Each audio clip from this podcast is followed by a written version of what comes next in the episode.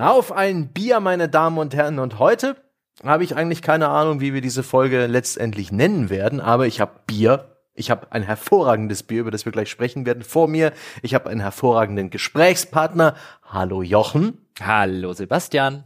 Und wir reden gleich über Videospiele. Das hm. macht uns Spaß, das ist schön, das ist alte Schule. Ja, heute gibt's nicht irgendwie so ein Listicle mit den Top FIFA Ultimate Team Karten oder irgend sowas, sondern wir kippen uns eins hinter die Binde und, und reden ein bisschen über Games. Da hat der, der äh, Jochen eine kleine Anekdote mitgebracht, ein, ein kleines Stadtsprungbrett, ja, wie beim Skifliegen. Und dann gucken wir, wo wir landen. Ob mit gebrochenem Hals unten, ja, am Fuße der Schanze oder mit einem neuen Schanzenrekord jubelnd auf dem Podest. Mhm. Sind wir Eddie the Eagle? Kennst du den noch? Der war, ich habe ihn nie, also ich kenne die Geschichte, die Legende, Aha. Eddie the Eagles, aber ich bin eher damals mit äh, Jens Weißflog. Ne? Ah, ja, klar, Jens Weißflog hier, der, ja. der, der, der Mann aus dem Erzgebirge. Jawohl. Ja. Jawohl der mhm. später ein Hotel aufgemacht hat. Ne? Stimmt, auch so ein bisschen auf dem, auf dem Ruhm seiner Skisprungkarriere, da war an jedem, an jedem Zimmer, ne, war die Zimmernummer auf einem, auf einem Paar Skier an, neben der Tür. Sehr schön. Ach, als Kind habe ich das, ich gucke das heute noch gerne Skispringen, als Kind habe ich das aber zusammen mit meinem Vater quasi religiös verfolgt und ich kann mich noch an Eddie the Eagle, diesen englischen Skispringer, bei dem man echt immer Angst haben musste, dass wenn er, der ist ja weniger gesprungen als mehr gefallen ja. Ha? Und man musste echt immer Angst haben, dass er nicht mit dem Kopf zuerst landet und so. Gibt's ja mittlerweile auch einen Film drüber, gell? Hm. Ah. Hm. Also äh, genau, also der, der, sein Ruhm ist hat sich irgendwo auch zementiert. Ich habe die Japaner immer sehr gern gemocht. Ich glaube Harada und äh, wie sie alle hießen, ähm, die haben aber irgendwann sehr darunter gelitten, dass irgendwann die Maximallänge der Ski äh, mit einem Rechenschlüssel an die Körpergröße gebunden war und dann fortan konnten sie gar nicht mehr so weit fliegen. Das war sehr traurig für die kleinen Japaner. Ja, aber im Moment ist wieder, im Moment ist wieder einer gut. Ich glaube, der hat bei ja. Olympia auch ein oder zwei Goldmedaillen abgesahnt. Also ja. die sie, sie, sie, sie haben sich neu besinnt und einfach irgendwie, vielleicht haben sie auch die Regeln nochmal geändert. Ja, auf oh. jeden Fall scheint es in, in, in Japan, scheint es, äh, scheint man durchaus Wert darauf zu legen, dass man mit Skiern ziemlich weit eine Schanze runterspringen kann. Finde ich gut. Ja, ja. Ist auch, auch so ein bisschen, ne, was der Mensch so macht. Ne? Äh, überlegt sich, man könnte doch einfach ganz weit springen. Ich meine, dann ist man ja auch schneller unten, muss man nicht zu Fuß gehen, ja? stolpert nicht. Hm, naja, nee. reden, wir kurz, reden wir kurz über Bier. Da, da, da, da grunzt sogar mein Hund im Hintergrund. Ja, da grunzt sogar Scout eine Runde. Ui, ja, jetzt sind die Hunde am Spiel. Kaum, dass wir die Podcast-Aufzeichnung starten, meine Damen und Herren. Es wird wieder so rumpelig wie in den Anfangstagen. Reden wir über Bier, Sebastian. Reden wir über Bier. Ach, das, ich habe wieder das fantastische Metzgerbräu aus Uetzing. Das ist schon ein Stück weit weg von Nürnberg. Das ist so Höhe Coburg, zwischen Bamberg und Coburg, da beim Staffelstein. Äh, auch bei, ich glaube, Bad Staffelstein heißt das da oder Staffelberg. Ich weiß gerade nicht. Jedenfalls da so, in der Nähe de, des Mainz auch und da ähm, gibt eine fantastische Brauerei, Metzgerbräu, der war früher mal Metzger, ist er immer noch, hat so in so einem, in so einem Wurstkessel seinen ersten Sud angerührt und ist inzwischen für sein hervorragendes Bier sehr beliebt. Ich habe mich da gleich im Kofferraum voll eingedeckt, habe danach erst festgestellt, dass das Haltbarkeitsdatum bis 10.4. ist. Ist aber okay, ja, ich kann mit Challenges gut leben. und das riecht, ich habe es mir jetzt schon eingeschenkt, das ist eins, das trinkt man besser aus dem Glas und das riecht schon so richtig, so richtig, man könnte schon fast modrig sagen, so richtig fruchtig, ähm, alkoholisch, süß, komplex und ich liebe dieses Bier einfach. Ich setze es gleich an und mm, mm, ah, Bernsteinfarben, würzig mit der perfekten Bitternote, süffig wie die Angst, absolut kein Trinkwiderstand, rund, ach, ich liebe dieses Bier. Oh, jetzt bin ich ja dann, das muss ich dann auch mal probieren. Du musst mir einfach mal ein Care-Paket schicken, Sebastian, mit Metzgerbräu. Und immerhin, hey, ich bin Metzgersohn. Mhm. Ja, ja, vielleicht, vielleicht also, ergibt sich da was. Ah, also würde ich doch, würde ich doch hoffen. Ich trinke übrigens aus äh, der Bierlieferung des guten Karsten, mhm. habe ich mir heute extra, da waren zwei Flaschen Hefeweizen von der Brauerei Engel aus Kreilsheim und da denke ich mal, mal gucken, wie die Schwaben Hefeweizen hinkriegen. Ich bin skeptisch ähm, und sage dann auch dazu Prost, mein Engel. Hm? Mhm. Es riecht auf jeden Fall extrem fruchtig. Mal schauen. Das ah, könnte passen. So ein Weizen ist ja auch so stimmungs- und wetterabhängig manchmal eine schöne Sache. So ein, so ein wunderbares, sommerliches, leichtes Weizen. Oder auch im Winter so ein Weizenbock, was so richtig schön hefig und teigig und schwer wirkt. Das kann schon seinen Reiz haben. Und das ist übrigens hier ziemlich, ziemlich ausgezeichnet. Das hat eine sehr fruchtige Note vorneweg mhm. und dann hat das aber einen sehr starken Hefecharakter. Das mag ich. Schön. Das ist lecker. Ja, da haben wir ja beide Freunde, an denen wir uns festhalten können. Und dann, dann würde ich sagen, ne, Jochen, gehen wir doch mal in Medias Res. Uh, hier direkt mit Medias Res einen rausgehauen, ja. Du mhm. triggerst mich heute. Ist heute, ist heute Trigger Happy Stange am, am Werk? Möglich, weiß nicht. Ich fühle mich gut, ja. Ich bin ein bisschen fighty. Aha. Es ist, es Aha. ist, es ist mich vielleicht ein bisschen, äh, vielleicht liegt es auch daran, dass der Frühling so ein bisschen jetzt wirklich vor der Tür steht und mich der Hafer sticht. Ja, hast gestern Abend wieder einen Marvel-Film geguckt, hä? Ja? Nee, Gott bewahre. ja, das, wer macht denn sowas? Ja, nee. Kannst du mal eine ganze Podcast-Episode. Ja. tatsächlich, gestern bin ich bis neun aufgeblieben, ja. Auch, nach, wow. nach, auch nachdem Mutti gesagt hat, ich soll ins Bett gehen, habe ich, hab ich einfach gelogen, ja. Und, und unter dem, unter der Bettdecke noch mit einer Taschenlampe lustige Taschenbücher gelesen. oh. Eieiei, der Stange hier. Shots feiert, würde ich sagen, wenn der Dom jetzt am Start wäre. Aber ja. bis, ja. bis die D-Zellen alle waren. ja. Aber ich habe eine Anekdote mitgebracht und diese Anekdote ja. soll äh, im Idealfall uns sozusagen, du hast es vorher schon gesagt, als Sprungbrett dienen, um in eine Folge einzusteigen, die man vielleicht nennen könnte, spiel doch, wie du willst. Ja, mach mhm. doch. Mach doch einfach, wie du lustig bist. Denn ich habe, meine Damen und Herren, für einen anderen Podcast, der äh, hoffentlich vielleicht in den kommenden Wochen erscheint, ähm, habe ich nochmal Fallout 4 installiert. Übrigens, äh, by the way, auf der äh, Xbox Series X, einfach weil es dort im Game Pass äh, war und ich es sowieso mal mit Gamepad ausprobieren wollte. Lässt sich übrigens ganz, ganz locker, flockig spielen. Auch ganz, vielleicht als, als kurze Nebenbemerkung, die ganze Mod-Integration, die es mittlerweile auch auf der Konsole gibt, zumindest jetzt auf der Xbox, ähm, äh, funktioniert einwandfrei und super. Also ich habe mir das Fallout 4 auch sehr schnell ein bisschen zurecht gemoddet, so ein paar von den, von den Basic-Mods, äh, die das Spielerlebnis einfach ein bisschen runder und einfach ein bisschen besser machen. Das ging echt flott und cool von der Hand, hatte ich so gar nicht erwartet. Aber es soll um was anderes gehen. Denn ich dachte, für diesen Podcast, der da in Zukunft vielleicht folgt, muss ich es mal ein paar Stunden lang spielen und dann, um an den entsprechenden Punkt eben zu kommen, dann dachte ich, hm, jetzt spielst du mal eine Figur, die du bislang noch nie bei Fallout 4 gespielt hast. Einfach damit die ersten paar Stunden wenigstens mal ein bisschen anders sind als den ganzen Krempel, den du jetzt schon kennst und dachte, jetzt spielst du mal einen Nahkämpfer, und jetzt spielst du auch mal die Frau. Am Anfang des Spiels kann man es ja aussuchen, ob man einen männlichen Charakter oder einen weiblichen Charakter spielen will. Und ich habe immer den männlichen Charakter gespielt und jetzt habe ich mal die Frau ausgewählt und habe gedacht, spielst du mal eine Nahkämpferin, habe die Stärke nach oben gepumpt, äh, so weit wie nur irgendwie geht mhm. und dafür die Intelligenz auf eins gesetzt. Es ist also die dümmste Blinse im ganzen Ödland. Mm. Und dann habe ich angefangen loszuspielen und ich habe mir gewissermaßen so als Hausregel gesetzt ein, ich benutze ausschließlich Messer. Und ich benutze ausschließlich oder fast ausschließlich das sogenannte VETS-System in Fallout 4. Das ist dieses System, das ein bisschen einen Rundenkampf nicht wirklich simuliert, aber dass sie halt integriert haben, so als Hommage an die alten Fallout-Spiele. Dann wird die Zeit nicht ganz angehalten, aber sie verlangsamt sich extrem stark und man kann halt basierend auf der Anzahl der Aktionspunkte, die man besitzt, die hängen wiederum am Geschicklichkeitswert, kann man eine Reihe von Angriffen auf bestimmte Körperteile ausführen, die dann nacheinander ausgeführt werden, wenn man diesen Modus gewissermaßen wieder ver verlässt. Und so kann man sehr, sehr schnell sehr, sehr viele Angriffe aneinander rein und ich dachte, das probierst du jetzt mal mit einem Messer äh, aus. Also keine großen Baseballschläger, keine großen äh, Äxte, keine Schwerter, sondern meine äh, dümmste Blinse des Wastelandes, die steht auf Messer und murkst gerne aus der, aus der, aus der Stealth heraus Leute von hinten ab. Und so habe ich gedacht, fängst du mal das Spiel an. So habe ich das Ganze noch nie gespielt. Und es entspann sich ein sehr, sehr interessanter Spieldurchgang. Ich glaube, ich habe mich schon lange nicht mehr bei einem Spiel so sehr amüsiert. Hm, sehr spannend. Hausregeln oder vielleicht so ein bisschen ähm, ein, eine, ein Charakterbild, der so ein bisschen abseitig der, der klassischen Archetypen gewichtet ist. Ich versuche sowas ganz gerne mal, hat allerdings noch nie so richtig Spaß damit gehabt in so in so, in so Action-Rollenspielen wie Path of Exile oder irgend sowas. Habe ich hier und da auch mal gesehen. Okay, hier gibt's ja offensichtlich hier und da auch Boni für um, Unarmed Combat, also irgendwie für den waffenlosen Kampf und, und auch irgendwelche Skills, die man dann da freischalten kann und Boni und Perks.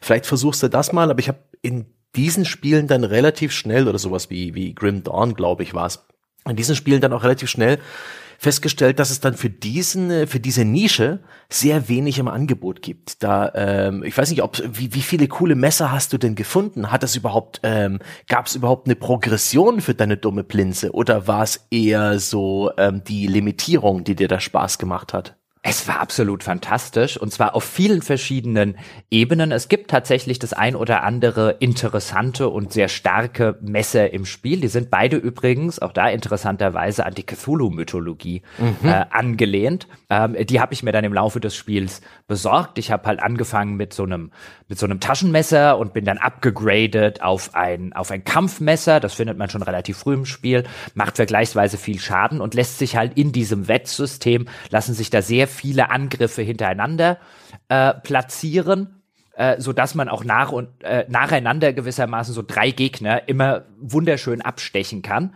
weil es dann auch noch zusätzliche Perks in dem Spiel gibt, die dir zum Beispiel erlauben, dass du in den Nahkampf schon reinwechseln kannst, wenn du noch 10, 15 Meter vom Gegner entfernt bist. Mhm. Also diese diese Spielweise wird vom Spiel erstaunlich gut unterstützt, ähm, so dass die dass der Bild sehr sehr effektiv war aber noch viel, also auf der Ebene hat es schon Spaß gemacht, das mal völlig anders zu spielen. Keine Schusswaffen, keine Kopfschüsse, all der ganze mhm. Spaß nicht, sondern rumschleichen und Leute von hinten abschnetzeln. Und ähm, ebenfalls sehr viel Spaß hat's gemacht, dass ich mir durch meine Dummheit sehr viele Dinge des Spiels, sehr viele Spielelemente einfach von vornherein abgeschaltet habe. Also meine Blinse war einfach zu dumm, um irgendein Terminal zu hacken. Kann die nicht. Wenn ja. sie an einem verschlossenen Terminal äh, vorbeikommt, dann steht sie halt da und sagt, Papp, kommen wir nicht. Ich habe auch keinerlei Lockpick-Skills gelernt, dafür ist die auch zu dumm. Das heißt, ich bin an sämtlichen verschlossenen Terminals, an sämtlichen verschlossenen Türen, Truhen, was auch immer, Saves des Spiels vorbeigelaufen und habe auch da festgestellt, wie viel Spaß mir das Spiel macht, wenn ich diese ganzen sinnlosen Minigames links liegen lasse, weil ist mir dann auch wieder aufgefallen, es gibt dort absolut nichts, was du in irgendeiner Form brauchen würdest. Also für alles, was irgendwo an einer Quest oder an einer Story-Progression dranhängt, gibt es Mittel und Wege, das ohne diese beiden Lockpicking- und Hacking-Minigames zu schaffen. Und das Einzige, was man zusätzlich bekommt, ist haufenweise Loot, den man nicht braucht. Hm. Und wie viel Zeit ich mir in dem Spiel erspart habe und wie viel Mühe und wie viel nervigen Kleinkram mit den Minigames, einfach weil meine, meine, meine Blinse, wie ich sie jetzt einfach mal nenne, zu dumm für den Krempel war. Die war auch zu dumm zum Craften. Ich habe nichts in diesem ganzen Spiel oh. gecraftet. Kann die nicht. Ja? Der ganze Siedlung. Musstest du eine Siedlung bauen? Nein, ja, außer die, die du am Anfang für die hm. Quest machen musst.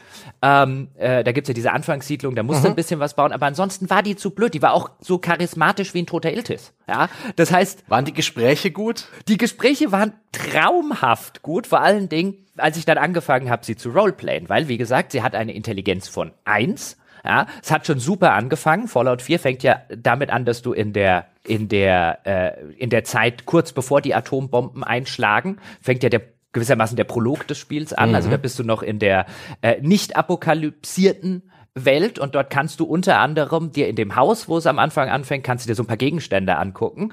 Und meinen ersten großen Lacher hatte ich schon, als sie, als sie sehr, sehr stolz auf das Zertifikat war, dass sie zu einer Anwältin äh, äh, zum abgeschlossenen Jurastudium bekommen hat. Und ich mir gedacht habe, das ist die dümmste, die jemals in den Vereinigten Staaten ein abgeschlossenes Jurastudium hat. Und so fing das an und so zog es sich wie ein roter Faden weiter durch. Und ich meine das jetzt im Übrigen gar nicht irgendwie aus so einer, falls es jetzt, sorry, falls es in den falschen Hals kommt, gar nicht auf so einer sexistischen Ebene. Ich habe wirklich die Frau nur gespielt, damit ich auch mal die, die Frauenstimme sozusagen höre. Hm. Ähm, hätte ich jetzt einen Typen gespielt, würde ich den, weißt du, genauso als, als, als Deppentölpel oder so bezeichnen. Das hat damit gar nichts zu tun. Das ist jetzt zufällig zufällig so zusammengekommen und habe ich das weitergespielt. Und dann beginnt das Spiel ja damit, ähm, dass man in dieser postapokalyptischen Welt aus, äh, aus so einer Vault rauskommt und irgendjemand seinen Sohn den, den Sohn entführt hat. Und wir erinnern uns vielleicht noch in der großen Besprechung, die ich damals mit André vor etlichen Jahren zu dem Spiel gemacht habe, war einer unserer großen Kritikpunkte äh, diese gewaltige ludonarrative Dissonanz, die daraus entsteht, dass man als Spieler eigentlich ja seinen Sohn äh, ob jetzt men, äh, ob man jetzt äh, den, den, den Vater oder eben die Mutter spielt. Irgendjemand hat den Sohn entführt, man soll den und man will den auch finden, weil hey, es ist das eigene Kleinkind, eigentlich noch ein Baby, das da entführt worden ist. Aber das Spiel will die ganze Zeit, dass man links und rechts und da und dort was anderes macht und rumcraftet und Siedlungen aufbaut und so weiter. Und daraus mm. entsteht halt so ein narrativer Bruch, weil man eigentlich sagt, hey, jeder normale Vater, jeder normale Mutter würde sagen, lass mich in Ruhe mit deinem Siedlungsgebauzeug, mein Baby ist entführt worden. Und hier konnte ich das wunderbar roleplayen, dass die einfach so dumm war, dass sie das dauernd vergessen hat. das, das war so die, die Rechtfertigung dir selbst gegenüber, dass du jetzt, ah, da ist eine Höhle. Ja, das war, das war. Warum bin ich eigentlich hier? Ja, das war, das war die, das, mein, meine, meine Figur war halt einfach ein bisschen zu dumm dafür. Dann hat sie das halt ab und zu mal eine Runde vergessen. Und ich habe ihr natürlich auch, ähm, es gibt ein Talent namens äh, im Englischen Idiot Savant oder auf Deutsch Inselbegabung. Und was dieses Talent beziehungsweise dieses Perk macht, ist, ähm, je niedriger deine Intelligenz ist, und niedriger als eins geht's halt leider nicht, ähm, desto höher ist die Wahrscheinlichkeit, dass wenn du irgendeine Skillprobe des Spiels bestehst, du kriegst für alle Skillproben Erfahrungspunkte, und je niedriger deine Intelligenz ist, wenn du diesen Perk hast, desto höher ist die Wahrscheinlichkeit, dass du die dreifache oder fünffache Erfahrungspunkt, äh, Erfahrungspunktemenge hm. für sowas bekommst. Und das simuliert so ein bisschen einen absoluten Volltrottel, der halt irgendwie in, äh, in die Erfolge mehr oder weniger reinstolpert, für die er überhaupt nichts kann. Das Perk habe ich mir auch gegeben und das wurde dank meiner Intelligenz von eins ständig getriggert, sodass ich innerhalb von Rekordzeit halt auch noch irgendwie Level 20 oder sowas war, wo ich mit jeder meiner normalen Bild normalerweise irgendwo bei Level 5 oder 7 oder so gestrandet gewesen wäre. Das heißt, die war auch noch total übermächtig, die dumme Blinse. Hm, na, so ein Glück. Da hast du einen schönen, ähm, wahrscheinlich sehr, sehr, sehr selten gespielten Weg genutzt durch das Spiel. Es, ist es, es, es, es wird auch immer und immer besser. Ich habe wirklich stellenweise schallend gelacht. So viel Spaß hatte ich, glaube ich, noch nie. Ich habe es jetzt nicht durchgespielt mit der Bild, aber so viel Spaß hatte ich mit einem Fallout-Durchgang, glaube ich, noch noch nie, weil sich das ganze Spiel wie eine Karikatur seiner selbst irgendwann spielt. Hm. Und es vollkommen fantastisch funktioniert. Gibt dann zum Beispiel am Anfang des Spiels, ähm, lernt man in der Story relativ früh so eine Figur namens Mama Murphy kennen. Und Mama Murphy so eine ältere Dame, die anscheinend irgendwie durch den Einsatz von zu vielen Drogen ähm, zu so einer Art zweitem Gesicht gekommen ist, also zu so einer äh, kryptischen Nostradamus-Voraussagegabe, die sie besitzt. Und jetzt kann man optionaler Natur, hm. nachdem man die Frau kennengelernt hat, kann man sie op optionaler Natur, kann man immer wieder Drogen bringen und dann gibt sie einem so eine Weissagung, Prophezeiung. Und wenn man das äh, zu oft macht, stirbt sie irgendwann an einer Überdosis dieser Drogen.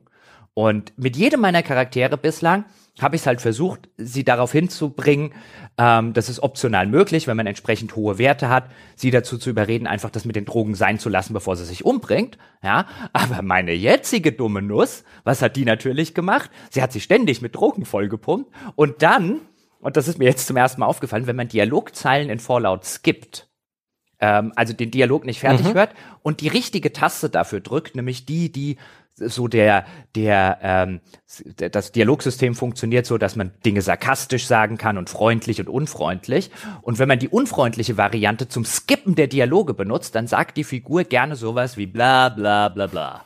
Und es führte zu so tollen Sachen, ja. Ich renn, renn zu Mama Murphy. Mama Murphy, guck mal hier, ich habe neue Drogen. Sag mir mal deine Voraussage. Und, und Mama Murphy so, ich sehe vor mir irgend und mein, meine Figur so bla bla bla bla. Da hast du noch ein paar Drogen.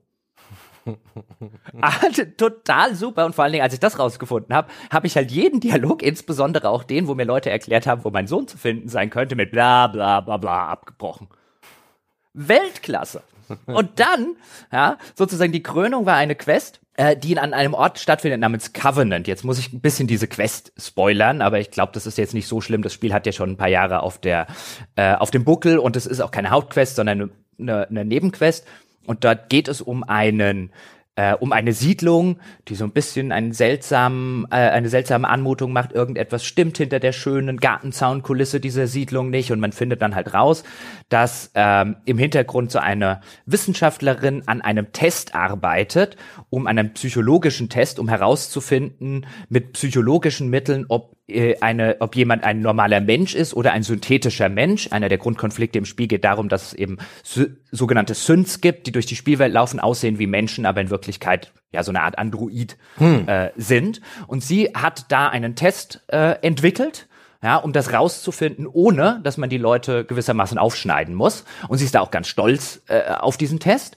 Und dann kann, kannst du optionaler Natur dir von ihr so ein bisschen was von diesem Test erzählen lassen. Und dann sagt sie zum Beispiel sowas wie ein, wir sind da schon echt weit gekommen mit dem Test. Wir haben jetzt pro richtigen Sünd, den wir entdecken, nur vier oder fünf falsche Positive. Mm.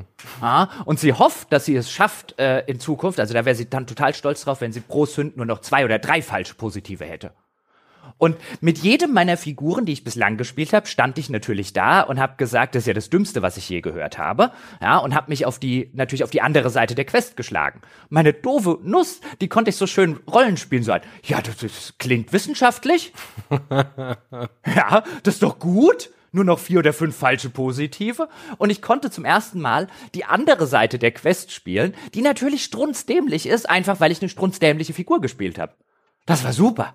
Schön. Weil das ist auch ein bisschen die Frage, die, ich, die sich mir so stellt. Ich meine, Fallout ist schon ein Stück weit ein großes Spiel mit vielen Bestandteilen, wo ich mir auch vorstelle, dass egal wen du spielst, ähm, beim zweiten oder dritten Walkthrough ja dann doch vieles identisch ist. War da genug neuer Kram für dich oder genug Anlass für dein persönliches Roleplay und deine Hausregeln, die das auch wirklich spannend gehalten haben? Wie lange hast du denn das durchgehalten? Also ich habe jetzt so circa 20 Stunden in dem oh. Durchgang über die letzten Wochen hinweg, habe ja hauptsächlich äh, andere Dinge gemacht wie Elden Ring und Co. Aber so 20 Stunden habe ich schon drin und das macht echt immer noch Spaß.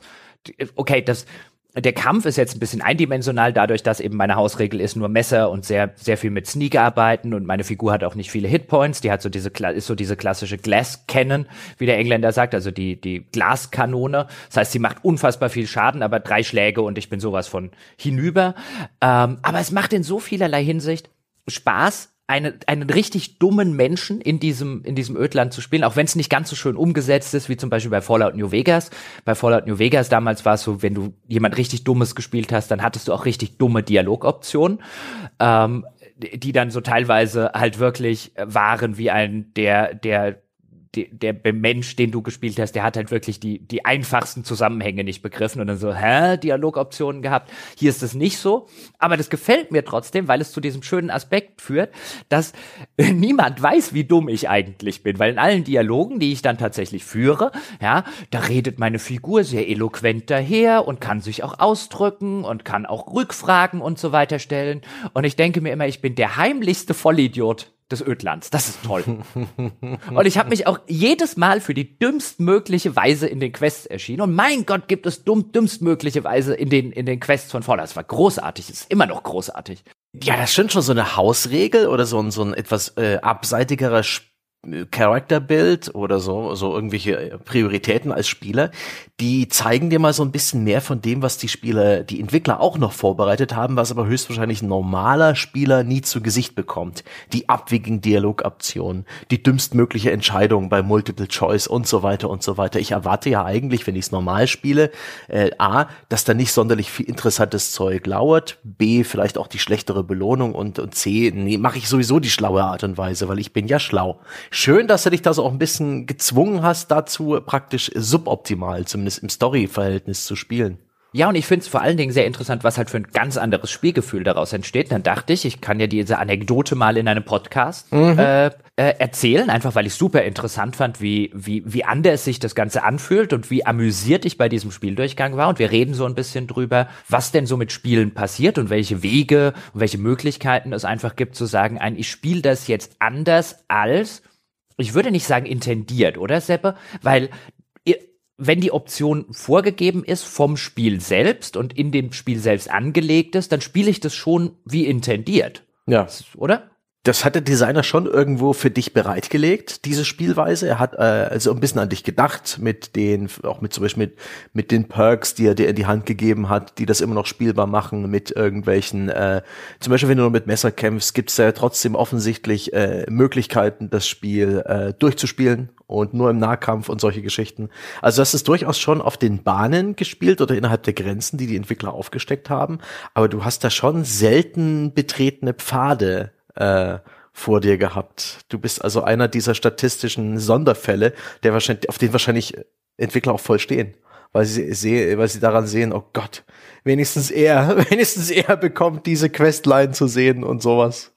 also ich, ich weiß jetzt tatsächlich nicht, kann man natürlich auch schwer abschätzen. Klar wird es jetzt äh, entsprechende YouTube-Videos geben von Leuten, die auch schon so einen Durchgang gemacht haben. Also gewiss, also das, ja. Ja, ja, gewiss. Ähm, ich würde aber auch tippen, dass wahrscheinlich, weiß nicht, 90 Prozent der Leute, die Fallout gespielt haben, das anders gespielt mhm. haben als jetzt ich. Ich habe es ja auch, ähm, als ich damals gespielt habe, dann habe ich es noch mal irgendwann zwischendrin gespielt. Ich habe das immer anders gespielt. Äh, bin eh nie ein großer Fan von Nahkämpfern in solchen Spielen gewesen, weil das ganze schöne Shooter-Gameplay links liegen lassen ist so ein bisschen unbefriedigend. Ich fand das Wettsystem in Fallout immer ein bisschen unbefriedigend. Äh, und jetzt aber in der, in der Gesamtmischung des Ganzen funktioniert das einwandfrei. Ich pflüge mich nur so durchs Spiel, also ich bin locker äh, doppelt so weit in der Hälfte hm. der Zeit sozusagen, als ich es mit meinen anderen Durchgängen war. Einfach weil all, all die Sachen wie ein jetzt hier nochmal Schlösser knacken und hier dieses Hacking-Minispiel, bei dem man Worte raten muss. Und wenn, wenn all das wegfällt, das ganze Crafting fällt weg, äh, ich muss mein, muss mein Messer, ich bin auch zu dumm dafür. Kann ich nicht. Ja, kann das Messer nicht upgraden. Ja, kann die nicht. kann meine Rüstung nicht upgraden. Geht nicht. Äh, kann die nicht. Und man lässt sehr viel Spiel, lasse ich komplett links liegen, auch diesen ganzen Siedlungsbau äh, völlig links liegen lassen. Ich kann auch die Perks nicht auswählen, weil ich, wie gesagt, äh, so charismatisch wie ein überfahrenes Tier bin. Ähm, und unter dem Strich entsteht ein viel schönerer Spielflow für das Spiel und die ganze ludonarrative Dissonanz, die ich schon erwähnt habe, ist weg, weil ich in meinem Kopf so ein bisschen Roleplayen kann, wenn dann halt, wenn ich halt mal die Main, die, Hauptmission und die Hauptstory des Spiels weiterspiele, ist es so ein, ach stimmt ja, ich hatte ja noch einen Sohn. Ja, ja erzähl mir mehr davon, bla bla bla bla. Allein diese bla bla bla bla Option ist so gut. ist aber schon eine Spielweise, die eher fürs zweite, fürs dritte Durchspielen gedacht ist. Damit du diese Sicherheit hast, äh, dich auf so einen abwegigen Charakterbild einzulassen, musst du auch irgendwie wissen, dass es alles nicht so wichtig ist, an dem du vorbeigehst. Die Systeme, die du ignorierst, die die Kisten und, und, und, und Saves und Räume, die du unaufgesperrt einfach links liegen lässt. Ich glaube, jemand, der sich gleich zu, zu Beginn, zu seinem allerersten Playthrough von irgendeinem Spiel, sagen wir mal, es kommt jetzt auch Starfield Ende des Jahres raus und wir entscheiden uns, einen Trottel Raumpiloten. Meinst du den dümmsten, den Captain Zach, Zach Brannigan oder wie der aus Futurama hieß zu spielen? ja. Dass es dann vielleicht ein bisschen frustrierend oder wirklich stressig sein könnte, weil man dann vor sehr viele Dinge gestellt wird, die man dann, wenn man sich, wenn man dieses ernsthaft Roleplayen möchte, die man dann nicht tut und weiß noch nicht, was sich dahinter verbirgt.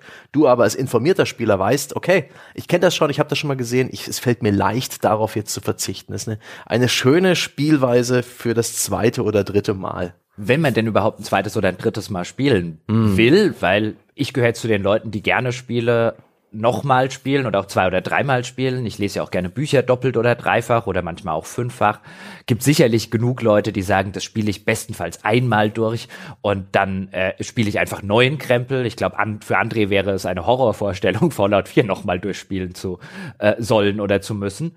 Ja, also auch wie du damals nach Release Fallout 4 reagiert hast, finde ich auch spannend, dass du es immer wieder spielst. Also, dass du es heute noch in die Hand nimmst. Du warst ja schon enttäuscht, das weiß ich, ich noch. Ich finde es auch bislang immer noch kein besonders gutes Spiel. Also die, die Kritikpunkte, die ich damals geäußert habe, ähm, die gelten nach wie vor. Das Schöne ist, dass ich mit dieser Spielweise, die ich jetzt mehr oder weniger zufällig für mich entdeckt habe, viele dieser Kritikpunkte, die weiterhin valide bleiben, aber lange nicht mehr so sehr ins Gewicht fallen. Hm. Und interessant finde, jetzt könnte man nämlich genauso was sagen wie ein, naja, werden dann die Kritikpunkte nicht hinfällig?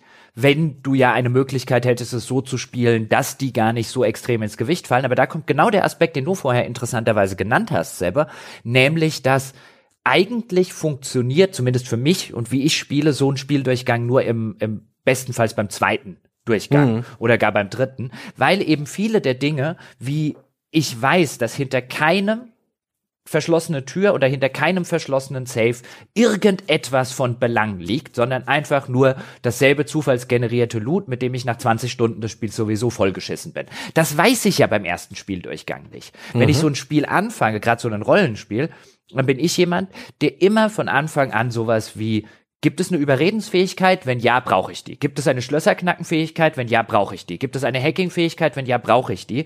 Weil ich will ja alles vom Spiel mitnehmen und ich weiß ja nicht, wie viele Quests verstecken wichtige Informationen oder alternative Questlösungen hinter verschlossenen Türen, hinter mm. verschlossenen Terminals.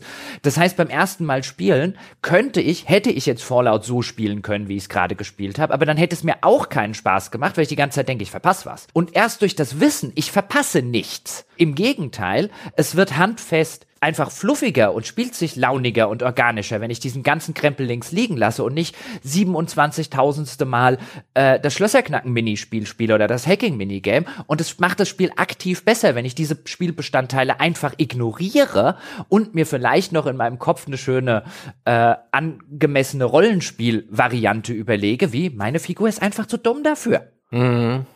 Ja, da ist aber auch ordentlich Eigenleistung von dir drin. Ich glaube, da, dazu ist auch nicht jeder Spieler bereit so viel sozusagen so dem, dem, dem Spiel so viel Goodwill zu geben, wie sagt man da im Deutschen, so, so weit entgegenzukommen, dass man ihm Fehler verzeiht, Fehler bewusst durch sein Rollenspiel äh, ignoriert und ausklammert. Aber das ist ja der interessante Punkt, auf den ich jetzt so hinaus wollte und wo mich jetzt lange, lange Anekdotengeschichte Ne, die mhm. verdeutlicht aber hoffentlich, was ich meine. Jetzt gibt es ja haufenweise Leute letztlich, wenn ich ins Internet gucke. Es wird nicht die Mehrheit der Spielerinnen und Spieler sein, aber es gibt einen geharnischten Teil der Menschen, die sich genau mit solchen Hausregeln behelfen um sich Spieler auf die eine oder andere Weise interessant zu machen. Also sehr häufig und sehr oft gesehen sind ja Hausregeln, die sich das Spiel schwieriger machen, mhm. insbesondere bei Spielen oder Spieleserien, die es jetzt schon sehr, sehr lange gibt und wo die Leute halt einfach die Mechaniken aus dem FF kennen. Haben jetzt zum Beispiel gesehen, bei Pokémon ist es zum Beispiel sehr beliebt, dass langjährige Pokémon-Spieler sich die Neuerscheinungen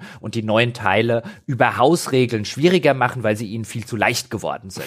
Und äh, die dann sagen, keine Ahnung, keine Heiltränke mitnehmen oder was auch immer es noch so bei Pokémon gibt, also so, so eigene mhm. Grenzen setzen, weißt du, als würde ich jetzt Diablo spielen oder so und würde sagen, ein, keine Heiltränke benutzen. Ja, es gibt zwar welche, aber meine Hausregel ist, ich darf die nicht benutzen. Wie ist denn da deine Einschätzung? Meine Einschätzung, ich mache sowas selten. Aber ich habe jetzt auch im Vorfeld der Aufnahme ein bisschen rumgeguckt und es gibt schon viele interessante äh, kleine Spielweisen. Und ich finde das auch sehr schön, dass man, ähm, dass man sich da sozusagen selbst äh, die Challenge machen kann, selbst den Arm ja, hinter den Rücken binden und trotzdem als Kung-Fu-Meister den Kampf gewinnen kann.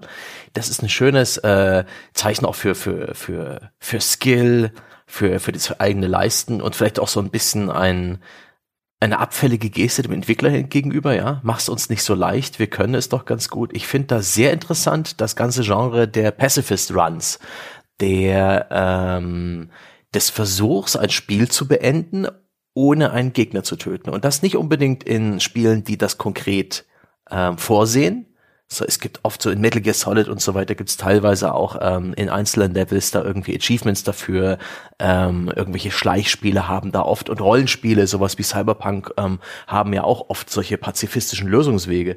Aber zum Beispiel Halo 1 bis 3 kann man nicht vollständig, aber es gibt Möglichkeiten, einen Großteil der Levels in den ersten drei Halo-Spielen ähm, zu beenden, ohne einen Gegner zu töten. Und das ist das ist total kurios. Ich habe mir jetzt ein langes YouTube-Video angeschaut von so ein paar Leuten, die damit rumexperimentiert haben und die Arten und Weisen, mit denen sie da dieses äh, diesen Pacifist Run äh, geschafft haben oder dieses Spiel abgeklopft haben nach der Möglichkeit, es pazifistisch durchzuspielen, ist eben auch total gut, wo man dann eben dann auch irgendwann so, na ja, also eigentlich ist es bloß ein Roboter und in einem der Sequels lebt er ja noch. Also haben wir ihn bei diesem Bosskampf nicht umgebracht, wo es dann schon eher philosophische Debatten waren, ob das jetzt pazifistisch ist oder nicht. Ganz, ganz großartig und ganz viel hat sich auch darum gedreht, dass man diese KI-Marines mitgenommen hat, diese anderen Spartankrieger äh, und auf seinen, zum Beispiel diesen Warthog gepackt und den Waffen in die Hand gedrückt und die auch teilweise auf abenteuerliche Methoden mitgenommen hat in Levelbereiche, wo sie eigentlich gar nicht hingehören,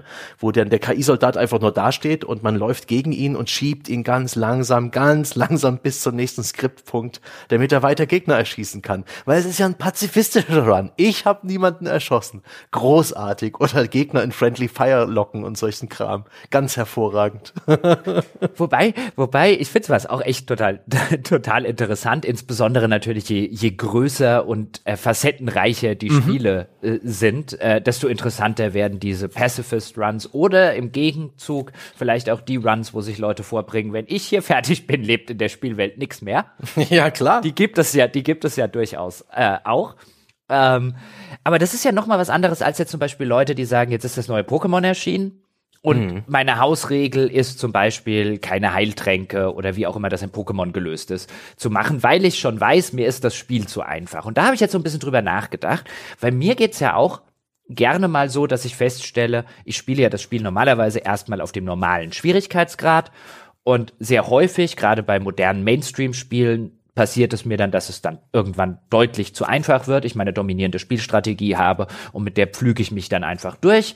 Dann habe ich optionaler Natur die Möglichkeit auf äh, hart oder auf schwer zu schalten oder vielleicht auf sehr schwer, je nachdem, wie viele Schwierigkeitsgrade es gibt. Und dann mache ich das und dann stelle ich relativ schnell fest, da macht es mir noch weniger Spaß, weil nicht wirklich Anspruch dazu gekommen ist, sondern einfach nur viel mehr Hitpoints beim Gegner und ich bin nach viel weniger Schüssen kaputt. Aber das, das grundlegende Phänomen bleibt dasselbe. Du hast die dominierende Spielstrategie und die funktioniert halt immer. Und das Einzige, was durch die Schwierigkeitsgrade skaliert wird, sind halt in der Regel die Anzahl der Hitpoints äh, beim mhm. Gegner und der Schaden beim Gegner. Und das finde ich sehr unbefriedigend.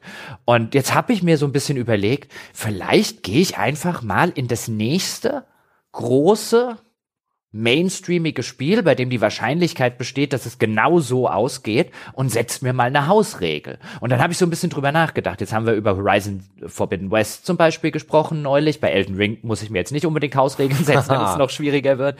Aber auch bei so einem Horizon, da hat's André dann zum Beispiel auf schwer geschaltet. Äh, und ich aus den genannten Gründen fand es auf schwer jetzt auch nicht so sonderlich, ähm, so sonderlich interessant aber da zum Beispiel mal hinzugehen und zu sagen, keine Ahnung, ich upgrade, was dort halt relativ wichtig war, ähm, äh, um sich das Spiel ein bisschen leichter zu machen, war halt diesen, diesen, diesen Kräutersack, aus dem man sich heilen kann, dass man den im weiteren Spiel über das Skillsystem erweitert und da zum Beispiel zu sagen, nee, das verbiete hm. ich mir jetzt einfach. Oder bei einem neuen AAA-Spiel, das so in die Richtung geht, keine Ahnung, beim nächsten Assassin's Creed, wo man sich auch wieder denken kann, das wird ab irgendwann auf normal wahrscheinlich ziemlich leicht sein, sich einfach mal ein paar Sachen zu verbieten und einfach mal zu gucken, wie viel Spaß macht denn das mit den Hausregeln, wenn man die von Anfang an benutzt. Hm. Weil von Anfang an ein Pacifist Run geht ja meistens nicht, weil man gewisse Sachen des Spiels kennen muss, um zu wissen, wie man ja. sie dann im Nachgang beim zweiten Mal pazifistisch lösen muss. Und das, es stelle ich mir interessant vor, Seppe, oder? So ein, so ein, so ein Spiel, so als Experiment, wollen wir das mal machen? Äh, boah, boah. Also ich bin. Boah das ist so ein Risiko. Ich bin da diesbezüglich immer sehr risikoscheu, wenn es darum geht, halt auch hier hohe Schwierigkeitsgrade und solche Geschichten. Ähm, die habe ich ja durchaus schon mal probiert. Ghost of Tsushima habe ich auf dem damals höchsten Schwierigkeitsgrad. Inzwischen gibt's einen noch höheren gespielt und es war ganz hervorragend. Da war ich mir selbst dankbar. Aber mich selbst dazu limitieren und auch noch in so eine unbekannte Richtung rein, wo ich nicht weiß, was das bedeutet, das klingt wie, das klingt wie ein Fehler. Das klingt, äh, das klingt wie etwas, womit ich mir höchstwahrscheinlich den Spielspaß vielleicht verderbe, wo mir vielleicht auch was entgeht. Siehe, ne, dieses Bild an verschlossenen Türen in Fallout 4 vorbeigehen, erinnert mich auch irgendwie an diese Anekdote aus der Computerredaktion. Ich weiß nicht mehr, welches Xbox 360 Spiel das war, oder diese Ära, wo der Redakteur meinte, ja, es ist schon ein ganz gutes Spiel, aber es wird dann doch irgendwann echt verdammt schwer. Und wir alle meinten, ne, ist doch nicht schwer. Und der hat aus irgendeinem Grund in diesem durchaus zugegeben schlecht designten Menü übersehen, dass man den Charakter aufleveln kann und hat den Charakter praktisch nicht aufgelevelt und ist in den späteren Levels echt gegen eine Wand gerannt und hat sich trotzdem weiter durchgebissen. Das war großartig.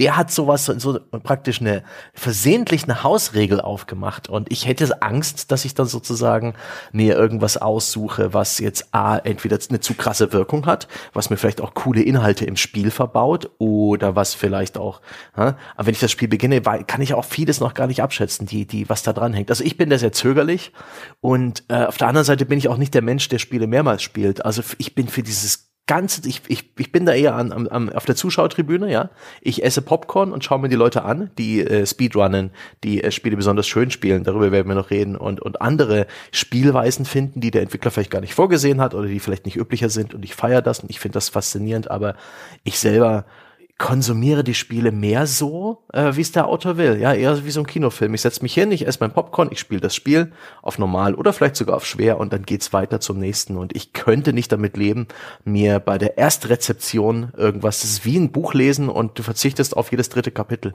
Oh!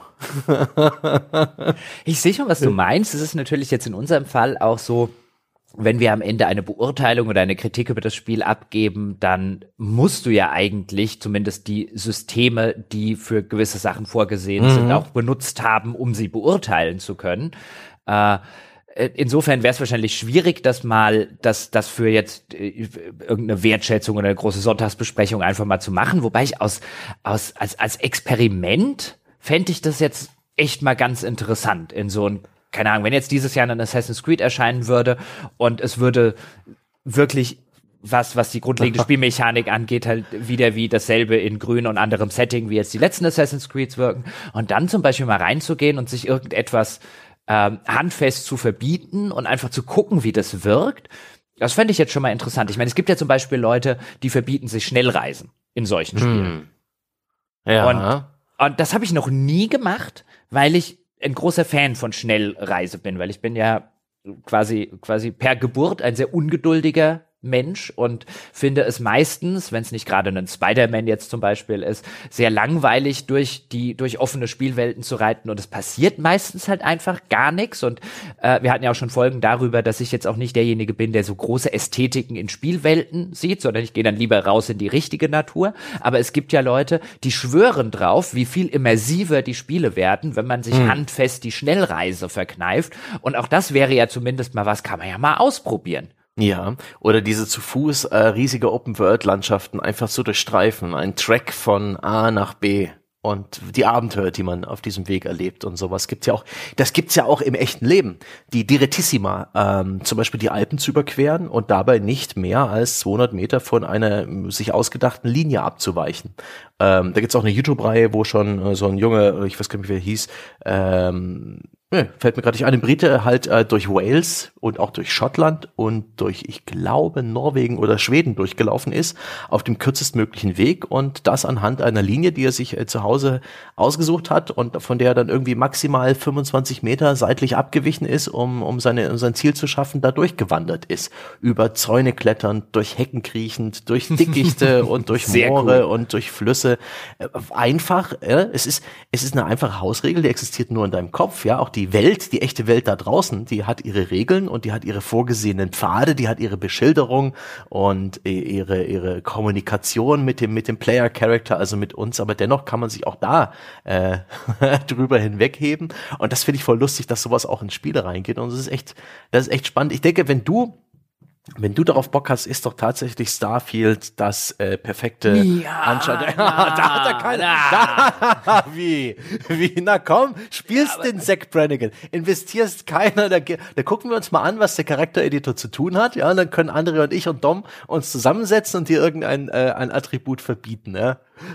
und dann wirst du sehen, wie weit du kommst. Ich bin mir sicher, ja, die, die Koryphäen bei Bethesda und dem Spiel traue ich tatsächlich ganz schön was zu.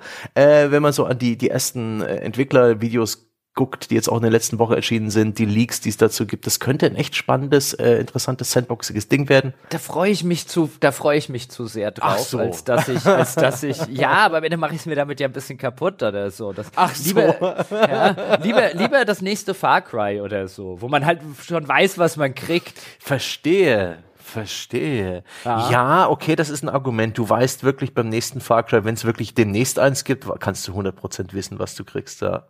Hm. ja, bei, bei so einem Starfield wäre ich dann schon eher so, hm, das will ich aber vielleicht doch so spielen, wie ich es gedacht habe. Was ich mir jetzt überlegt habe, was bestimmt mal interessant wäre, als, als äh, fanden ja andere und ich im Gegensatz zu vielen anderen Leuten echt nicht sonderlich gut, aber wie dieses Outer Worlds, also das, äh, das äh, neue äh, Science-Fiction-Rollenspiel der alten äh, Macher von, von Obsidian von Fallout New Vegas, ähm, was andere und ich bedeutend schwächer fanden als ungefähr jeder andere dort draußen. Passiert ja manchmal. Aber das mal zu spielen mit dem größten Dummkopf der Galaxis, ich glaube, da steckt was drin. Da steckt Gold drin, kann, kann ich mir vorstellen. Möglich, möglich. Also es ist auch für mich nicht das Interessanteste, aber ich kann mir vorstellen, dass da Obsidian ein bisschen ähm, äh, auch ein paar interessante Sachen versteckt hat und äh, das durchaus lustig sein könnte. So ähnlich wie du es jetzt bei Fallout beschrieben hast. Ja, genau, weil, weil einer, einer, der, einer der Gründe und weswegen das übrigens auch bei Fallout so ganz gut funktioniert, ist, wenn ich die Spiele, bei, beim Fallout 4 war es so und auch bei einem, äh, bei dem Outer Worlds war es so, dass ich dass ich vielfach das, wie es präsentiert wird und den Humor des Ganzen und die Satire ziemlich plump, oberflächlich und dümmlich äh, teilweise gefunden habe. Wie jetzt zum Beispiel auch diese, diese Figur, diese Frau, äh, diese Wissenschaftlerin, die ich dir vorher in der Anekdote erzählt hat, die jetzt nur noch vier oder fünf äh, äh, falsche Positive für jeden tatsächlichen Sint hat und dir das im Brustton der Überzeugung äh, darbietet. Das ist ja schon eher Humor auf so einer nackte Kanone Ebene. Also das ist ja jetzt nicht sonderlich subtil, Ähm, und für jeden ja deutlich erkennbar, da ist eine Wissenschaftlerin, äh, die sich aber strunzdämlich mhm. verhält. Und äh, das war ja vielfach auch der Gag in, äh, in, in Outer Worlds, wie dumm dieses ganze auf die Spitze getriebene kapitalistische Corporate Blabla mhm. äh, wird, wenn man es so extrem auf die Spitze treibt. Und das hat mir relativ wenig gegeben, weil die Figur, die ich gespielt habe, stand halt jedes Mal davor und war ungefähr der einzig Intelligente in der Galaxis. Ich kann mir auch vorstellen, wenn du der, wenn du, wenn du jemanden spielst, der genauso dumm ist, um das alles auch noch zu. Ein gullible Idiot, ja. Genau, und das alles auch noch äh, zu fressen und zu kaufen, was die da verkaufen. Ich könnte mir vorstellen, da steckt Gold drin. Oh, das ist eine gute Idee. Das probiere ich mal aus. Ja, okay, nur zu. Der dumm, der, ja, noch dümmer zu sein als die Dümmsten. Und es gab wirklich viele dumme Figuren in Outer Worlds. Und ich bin noch dümmer. Ich glaube Ihnen das alles und so. Könnte mir vorstellen, das kann ganz gut funktionieren. Das muss ich austesten. Möglich, vielleicht ist es auch irgendwie enttäuschend. Das kann natürlich auch sein. Ah, aber, ah, da gibt es, also wenn ich jetzt so drüber nachdenke, überlege ich so, warum kam ich nicht schon viel früher auf die Idee? Hm. Ja, hm. ich, ich finde, das ist so, eine, so, so, so, so ein Test, äh, eher so eine Art Lackmustest für die Komplexität und die Umsicht der Entwickler, insbesondere der Autoren und Gameplay-Designer. Wenn du solche Extremfälle nimmst, haben sie auch wirklich an mich gedacht. Ja, hier Spiel, du bietest mir dadurch, dass du ein Rollenspiel oder ein systemisches Sandbox, eine Immersive Sim bist, du bietest mir unter anderem dieses Element an, dieses Spielelement. Was passiert denn, wenn ich komplett darauf verzichte oder wenn ich mich 100% darauf stütze? Hast du an mich gedacht? Und wie jetzt im Fall von, im Fall von Fallout 4 findest du stellst du begeistert fest, ja, das funktioniert für mich. Hier ist immer noch, das ist immer noch irgendwie schlüssig und das ist Rollenspiel, das ergibt Sinn. Oder das ist vielleicht auch bei Outer Worlds, weiß ich nicht. Vielleicht ist es da auch irgendwie eine, eine Täuschung und du stellst fest, nein, klappt nicht. Ist auch ein, ein, ein witziger Prüfstein. Aber ich weiß nicht, ich hätte da am ehesten Lust auf so eine Challenge, diese klassischen ähm, ja, äh, probier mal irgendwas komplett beklopptes Dinger, wie in den MMOs damals, bei Warcraft, äh, World of Warcraft damals, ich habe ja 2000, ich glaube 4 oder 2006, wann das rauskam, durchaus da ein bisschen rege teilgenommen, nicht an meinem eigenen PC, aber ich habe oft genug einen Kumpel besucht und der auch irgendwie einen Charakter auf Level 56 gebracht, auf dem auf der guten alten Forscherliga, dem Roleplaying-Server. Und zu der Zeit gab es Noob Runs die wurden regelmäßig mal veranstaltet, so als kleine Wettbewerbe aus der Spielerschaft heraus, wo man sich einen neuen Charakter gerollt hat und dann irgendwie einmal durch die komplette Spielwelt gelaufen ist. Nackt praktisch. Also in, als, als ein Level 1 Charakter, ohne der, der keine Erfahrung gesammelt hat, der keine Quests erledigt, dessen einziges Ziel ist, so schnell wie möglich durch diese Spielwelt zu laufen. Oh, was auch durchaus mit besonderen Gefahren verbunden ist, weil ja durchaus manchmal Mobs auch auf den Hauptstraßen unterwegs sind. Da, deshalb wurden diese, wurde dieser praktisch dieser Geländelauf auch durch High-Level-Spieler begleitet und sowas finde ich großartig. So eine komplett absurde Challenge. Ich weiß nicht, ob man in einem Open-World-Spiel vielleicht auch mal als Level 1 Charakter einfach versuchen kann, äh, einfach nur sehr weit zu kommen. Zelda Breath of the World ist ja, Breath of the Wild ist ja auch ein bisschen. Breath of the World. Breath of the World, das Jawohl. ist ja Sequel, ist ja auch ein bisschen, oder, oder, oder Starfield, Breath of the World. Und dann kommt Breath of the Galaxy. Ganz genau. Ist ja auch ein bisschen dafür bekannt, dass es dir relativ früh im Spiel bereits zeigt, da ist Ganondorfs Festung und dich eigentlich nicht wirklich davon abhält, da direkt zu Beginn des Spiels hinzulaufen, weswegen es ja auch wirklich fantastische, skillvolle Playthroughs gibt, gibt, wie Spieler nichts anderes tun als, als das, nämlich äh, sich einfach nur fix das Nötigste zusammenzusuchen und dann Ganondorfs Festung zu stürmen. Das finde ich sehr schön. Das zeigt aber auch, dass Spieleentwickler inzwischen sehr viel mehr ein Gespür dafür haben, dass es da draußen ein Bedürfnis gibt, mit den Spielregeln zu spielen, sich eigene Herausforderungen aufzubauen, ähm, ähm, sich da eigene Ziele zu stecken und so weiter. Ich habe das Gefühl, mehr und mehr Spieler haben sowas ähm, äh, vorgesehen es gibt auch viel mehr so sandboxige oder so systemische Spiele in letzter Zeit oder Spiele, die sich 100% darauf verlassen, dass die Spieler einfach was draus machen, wie das Streams von Media Molecule oder halt sowas wie, wie in Minecraft, wie in Roblox, die einfach nur noch sozusagen als Plattform dienen, wo die Leute machen können, was sie wollen. Das finde ich eigentlich ganz interessant und wie viele Spiele heutzutage eben in Pazifismus Achievement haben und so weiter und so fort. Wie viele Achievements heutzutage auch so extremere oder ungewöhnlichere Spielweisen abbilden. Also das ist äh, den Entwicklern heute meiner Meinung nach deutlich mehr bewusst als vor 20 Jahren. Ja, da ist schon was dran. Da ist definitiv was dran. Ich habe in der Zwischenzeit, wenn ich dir zugehört habe, auch noch mal kurz geguckt. Also es gibt offensichtlich, schreiben zumindest Leute im Internet, dass die Outer Worlds äh, einen sehr interessanten Dump Run hätten. Also Was einen dummen Spieldurchgang. der Dump Run. der Dump Run.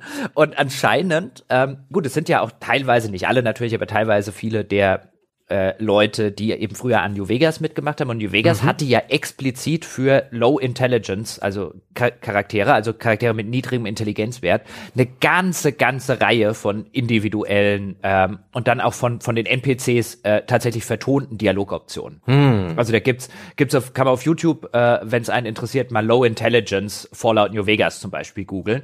Gibt's etliche Videos und da gibt's halt so richtig schöne, richtig saudumme Antworten und die NPCs, die halt so drauf reagieren, ah, okay, du bist nicht besonders helle, oder? Und das ist halt wirklich schön. Ähm, und auch wirklich mit Mühe gemacht. Und anscheinend gibt es das auch in Outer Worlds. Da muss ich mal reingucken. Weil das gibt's halt, das habe ich ja vorher erzählt, das macht, die Mühe macht sich in Fallout 4 zum Beispiel nicht mehr. Du kannst einen Low Intelligence Charakter hm. spielen, aber dass du wirklich stellenweise extrem andere Dialogoptionen hast und vielleicht auch Leute nur deswegen zu irgendwas überreden kannst, gibt es zum Beispiel bei Fallout New Vegas einen potenziellen Gefährten, einen Weg, den zu überreden, mitzukommen, ist halt ganz niedrige Intelligenz zu haben, so dass der sagt, ich glaube, ich komme lieber mit dir. ja, ich glaube, das kriegst du nicht alleine hin.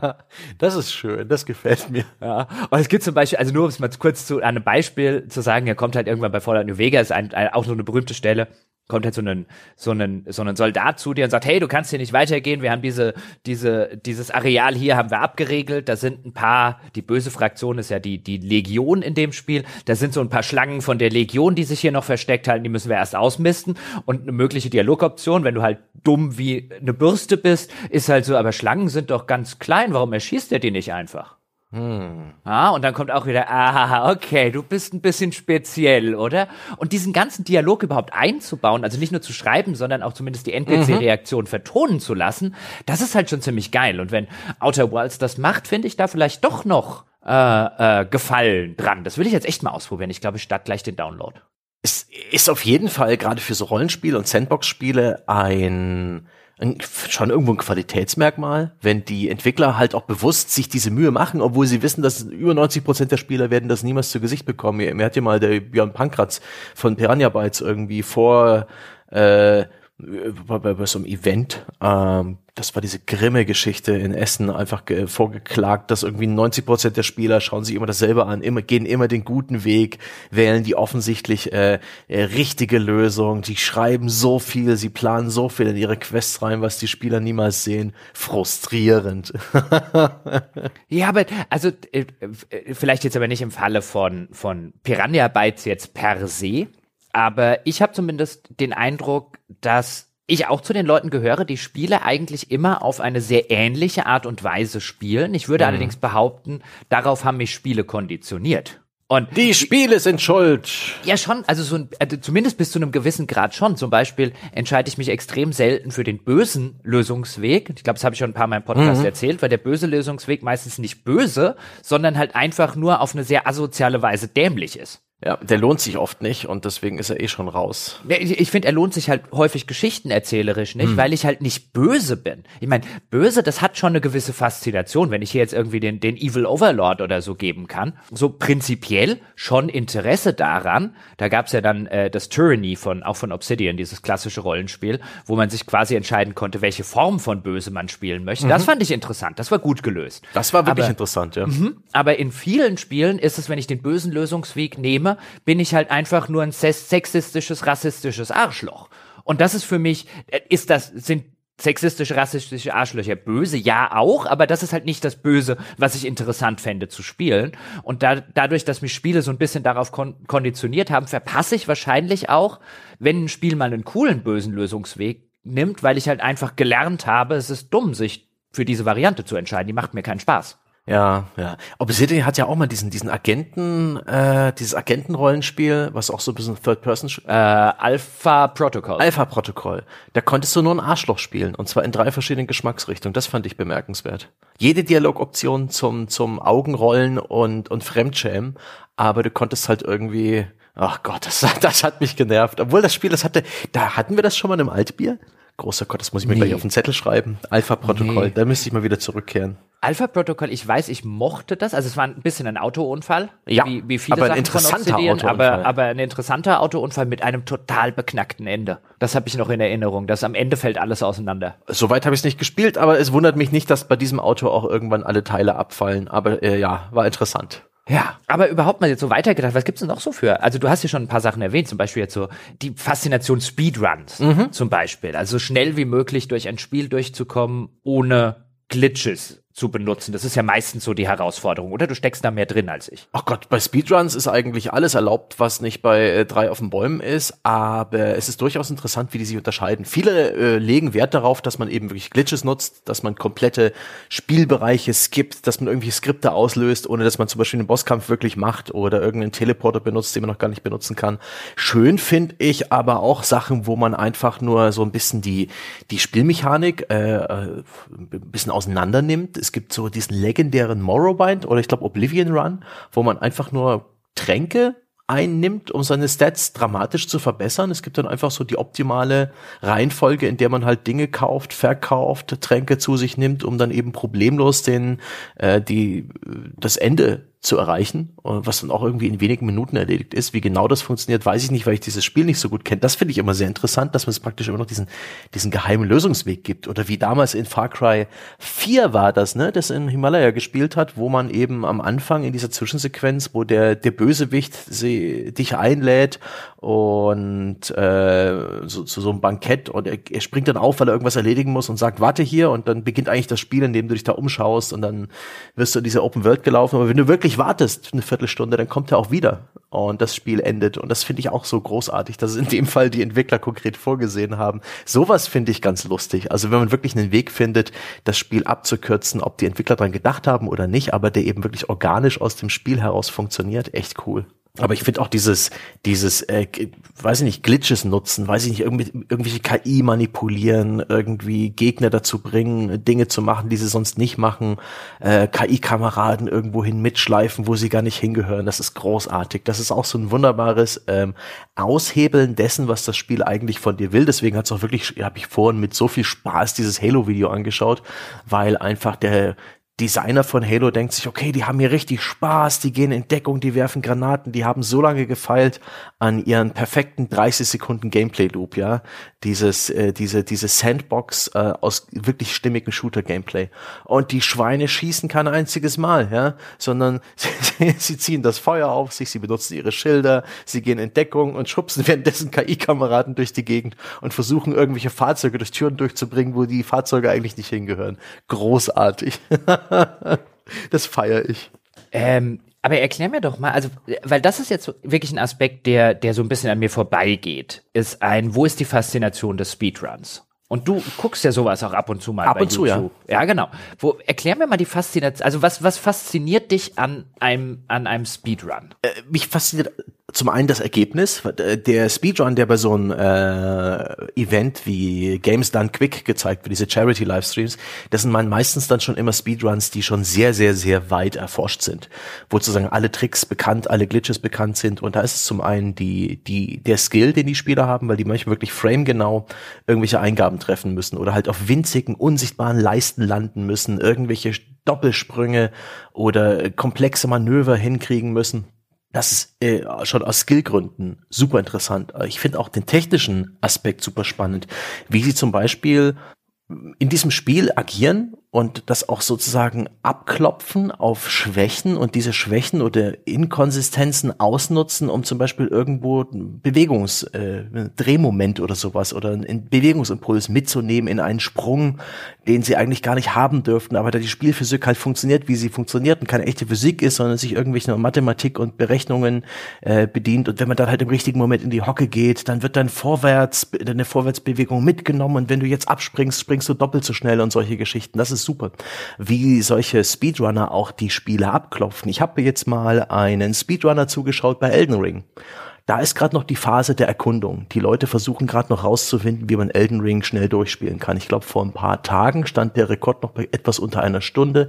Ich habe gehört letztens, dass es auch schon jemand in unter 30 Minuten geschafft hat. Da geht es auch sehr viel um Level-Skips und so weiter. Und der Typ, mit dem ich, ähm, dem ich da einfach eine halbe Stunde zugeschaut habe, ist auch unglaublich langweilig und repetitiv, was er macht. Das ist nichts anderes als irgendwo rumhüpfen und sterben. Aber der guckt sich halt so eine Boss-Arena an und betritt sie nicht, sondern hüpft links und rechts davon auf irgendwelchen Mauersimsen entlang und guckt, ob er irgendwo vielleicht aus der Spielgeometrie des Levels rauskommt und schaut, ob dieser Weg vielleicht irgendwo hinführt. Er hat keine Ahnung wohin, aber vielleicht ist es ja ein Brotkrume, der dann Teil dieses äh, optimalen Lösungswegs ist. Vielleicht eröffnet ihm das einen, einen neuen Exploit, einen neuen Level-Skip und so weiter. Und dieser Forscherdrang, den finde ich auch ganz großartig. Das ist unglaublich mühsam.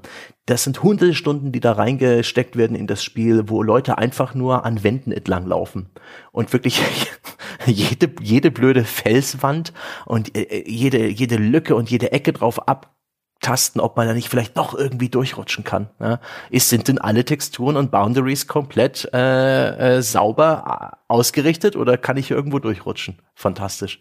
Diese Mühe, diese Sisyphus-Arbeit und diese im Endprodukt, dann im perfekten Run, wirklich spektakulären Ergebnisse. Ich finde das großartig. Das ist ein bisschen wie Profisport. Genau wie du vielleicht irgendwie bei äh, beim US-Football, bei den perfekten Plays absolute Freude empfindest, mag ich es voll, gute Speedruns anzuschauen. Idealerweise, wenn dann auch noch der Speedrunner Entwicklerkommentar abgibt, weil er auch wirklich das Spiel und wie die Art und wie das Spiel programmiert ist und wie es funktioniert, so gut kennenlernt, dass es eigentlich schon auf Entwicklerniveau ist. Mua. Monolog Ende. es klingt schon, also es wird wahrscheinlich immer so ein bisschen ein, ein, ein, ein, ein Buch mit sieben Siegeln für mhm. mich sein, äh, im Sinne, ich, ich, ich fand es jetzt total interessant, was du erzählt hast und, und so da, okay, wenn, wenn, wenn man an solchen Sachen Faszination empfindet, dann kann ich mir extrem gut vorstellen, dass sowas dann auch äh, extrem faszinierend ist. Das wird wahrscheinlich immer so ein bisschen, ist halt einfach nicht my, my cup of tea wie mhm. der Engländer sagen würde. Das ist nicht mein Bier, wie wir hier sagen ja, wollten in diesem ist Geschmackssache. Podcast. Genau, ist Geschmackssache. Auch völlig. Ich finde aber total interessant. Also ich höre dir gerne zu, wenn du über sowas mhm. schwärmst. Äh, einfach weil es halt so die, die, die Schwärmerei, die ich sonst nicht so ganz, äh, oder über etwas, wo ich nicht so ganz nachvollziehen kann, sind meistens die, die interessantesten Schwärmereien. Hast du noch so andere Sachen, so außer Speedruns äh, von, die, ja. die jetzt so in diese Richtung gehen, so Sachen, die du dann gerne guckst? Sachen, etwas, was ich auch ganz gern selber mache. Wenn mir das Spiel gefällt und ich bin, fühle mich einigermaßen wohl damit, damit, dann äh, versuche ich schön zu spielen. Ähm, das muss ich nicht unbedingt, um das Spiel zu gewinnen. Normalerweise reicht es einfach, alles zu erledigen. Was du, ist denn schön spielen? Naja, keinen Schaden nehmen beispielsweise. Ah, das ist schön. Ich kenne nur schön bauen. Also bei allem, wo, wo, man bauen kann, so von Anno bis SimCities und so weiter, will ich schön bauen. Meine Stadt das gibt's auch, nicht hässlich. Ja. Genau, ich bin Schönbauer. Das verstehe ich. Schön Spieler ist dann jemand, der keinen Schaden nimmt. Zum Beispiel sowas wie, wie in Metal Gear Rising, Ghost of Tsushima, solche Spiele, die ein bisschen skillbasierter sind, die auch so eine gewisse Ästhetik haben. Da versuche ich dann schon äh, so ein bisschen äh, eine gute Show mir selbst zu liefern. Da bin ich sauer, wenn ich mich dann so rumstümper, wenn ich entdeckt werde in einem Stealth-Spiel und alles wird dann ganz schmutzig und eklig und ich nehme viel Schaden und ich schaff's gerade so unter Einsatz aller Ressourcen, mich da rauszuballern, da lade ich teilweise einen neuen Spielstand und versuch's dann doch mit 100% Stealth oder halt mit weniger Ressourcen Einsatz und ein bisschen eleganter. Und auf die Spitze getrieben hat das ein, äh, habe ich im Vorfeld auch geschickt, ein, äh, ein ja, eine Social Media Präsenz. Mhm. Ein Typ auf Twitter namens Sunhee Legend, der ist inzwischen auch durch seine Arbeit, äh, hat er sich ein Praktikum bei Guerilla Games gesichert und inzwischen auch eine Anstellung als Community Manager. Der hat äh, offensichtlich gemerkt, dass man, also die, der hat sein Ding einfach sind GIFs, also animierte oder auch GIFs genannt, animierte Bilder aus äh, mit kurzen Spielszenen und der versuchte diesen mehrsekündigen Szenen einfach so cool wie möglich zu spielen. Der ist mir damals aufgefallen, als Ghost of Tsushima rauskam und er hat einfach nur unglaublich schön gespielt, unglaublich meisterhaft, perfekt. Also seine Charakter wurde nicht getroffen. Er hat mühelos, wie in so einem, wie in so einem Actionfilm, seine Gegner niedergemetzelt. Aber er hat sich eben auch wirklich die schönsten Hintergründe dafür ausgesucht. Gegner speziell an zum Beispiel einen wunderbaren malerischen weißen Strand gelockt. Er hat im Verlauf dieser Scharmützel alle Gadgets genutzt, die das Spiel so bietet. Rauchbomben wie so ein Ninja und dann gleich wieder irgendwelche Wurfmesser und dann ein Angriff gekontert und direkt zum nächsten Gegner gesprungen absolute Coolness und in anderen seiner GIFs sind halt einfach nur coole Kameraszenen zu sehen. Ja, der Charakter in Monster Hunter mit dem Gesicht zur Kamera gedreht, wie er so einen dieser Charged Angriffe auflädt. Ja, und hinter ihm kommt dieses riesengroße Monster auf ihn zugerannt und er dreht sich genau im richtigen Moment um und drischt es kritisch auf den Kopf. Einfach diese Coolness, etwas, was eigentlich eher in Filmen drin ist, diese übertriebene Perfektion, die er aber auch tatsächlich irgendwie in Spielen umsetzt. Äh, habe ich auch ein Interview durchgelesen, der auch wirklich generell immer schon versucht, schön zu spielen, ohne hat, mit coolen äh, äh, äh ja, mit, mit dem Fokus darauf, irgendwie ein Spektakel zu bieten, irgendwie ein ästhetisches und wenn er dann irgendwie eine Szene sieht, wo er denkt, okay, das, das könnte richtig cool sein, dann, dann steckt er da Arbeit rein, um das perfekte GIF, um den perfekten Moment einzufangen. Und das finde ich auch irgendwie cool. Das ist eine Mühe, die machen sich Entwickler selbst meistens nicht oder sie faken das mit einem Pre-Render-Trailer und so weiter. Und da ist es halt organisch gemacht und echt und das ist so cool. Und teilweise denkt man sich echt, das steckt in diesem Spiel drin. Das ist wirklich super cool. Ich habe ich hab mir auch früher sehr gern bei YouTube diese perfekten Stealth Runs angeschaut, die teilweise wirklich aberwitzig sind, wie Leute durch wirklich durch so Stealth Spiele sprinten regelrecht und wirklich hart an der Grenze der Spielmechanik arbeiten, Metal Gear Solid oder auch so Far Cry und sowas und einfach nur schon wirklich aberwitzig so ein Gegnercamp ausnehmen in wenigen Minuten, ohne dass ein Gegner jetzt per se irgendwas mitbekommt und das finde ich großartig. Perfektion oder zumindest Style und, und Inszenierung beim eigenen Gameplay schön spielen. Da bin ich ein großer Fan auch. Und am besten hat mir das ja auch die Arbeit als Spielredakteur mitgegeben. Du musst ja für deine Spielevideos und für deine Spiele-Screenshots ähm, schon anders spielen als der Spieler, der einfach nur ein Level schaffen muss, weil es gibt meistens kein gutes Video und keinen guten Screenshot, wenn du einfach nur effektiv spielst. Effektiv sieht langweilig aus. Du willst auf einem Screenshot und auf einem Spielevideo die Gegner sehen. Du willst irgendwie Action auf dem Bildschirm. Du musst das alles ein bisschen näher kommen lassen. Du musst äh, den Gegnern erstmal eine Weile ausweichen, bis die wirklich gut genug zu sehen sind und dann kannst du vielleicht auch mal ein paar verschiedene Moves zeigen, etwas, was ein effizienter Spieler, ja, der seine, seine gewinnende Strategie längst entwickelt hat und die einfach nur endlos wiederholt, ja, wie du mit deinen, mit deinen Nahkampf-Messerangriffen, äh, der, das ist einfach nicht so cool. Aber wenn du das Spiel irgendwie repräsentieren willst, ein bisschen, ne, ein bisschen knackiger, ein bisschen sichtbarer machen willst, musst du es anders spielen. Ja, Finde ich interessant. Kennst den, also ich lasse mir nichts auf meine Messer kommen. Ja. ja. Wie war das bei, ich versuche gerade auf den, auf den von, von Lockstock and Two Smoking Barrels, den, äh, Spruch zu kommen. Guns for the show, Knives for a Pro. Mhm. Mm. Ich glaube, sie haben es übersetzt mit Knarren für Penner, Messer für Männer. Mm. Nicht ganz so gut. Ja, nee. aber hier mit dem, ja, kennst du auch den alten Spruch, er zog das Schwert, das war verkehrt, er zog das Messer, das war schon besser. Äh. Ah, also nichts auf meinem Messer. Nein, aber um zu dem. ich zitiere die fantastische Sitcom Silicon Valley, wo äh, einer der Charaktere laut ausruft: You just, you just brought piss to a shit fight. Geil, kenne ich nicht. ah. Ah.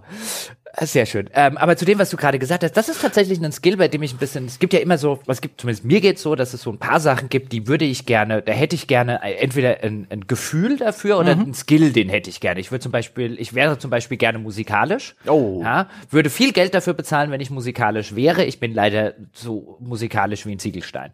Muss man also dir so einen Rhythmusgenerator einbauen? Ja, das ist, äh, ich habe ich äh, hab weder die Fingerfertigkeit dafür, äh, mm. die das brauchen, noch die, die Koordination irgendwie, das dass meine beiden Hände etwas völlig unabhängig voneinander machen, noch habe ich ein gutes Gehör für irgendwelche Noten oder sonstige Geschichten. Ich bin in der Hinsicht, ich höre gerne Musik, ich höre viel Musik, ich äh, mag es auch gerne, da so ein bisschen, bisschen tiefer einzudringen. Ähm, in, in die ganzen Arrangements und so weiter, aber das ist halt wirklich Wissen, das ich mir aktiv aneignen muss und da ist halt nichts irgendwie, was nativ mhm. jetzt äh, rauskommt. Meine Mutter zum Beispiel, wenn die einen, äh, die spielt mehrere Instrumente, ähm, hauptsächlich äh, äh, ein Akkordeon und wenn, wenn, wenn, wenn ich der eine Melodie vorspiele, kann die die danach halbwegs fehlerfrei auf dem Akkordeon direkt danach nachspielen. Sowas würde ich gern können, mhm. das kann ich nicht.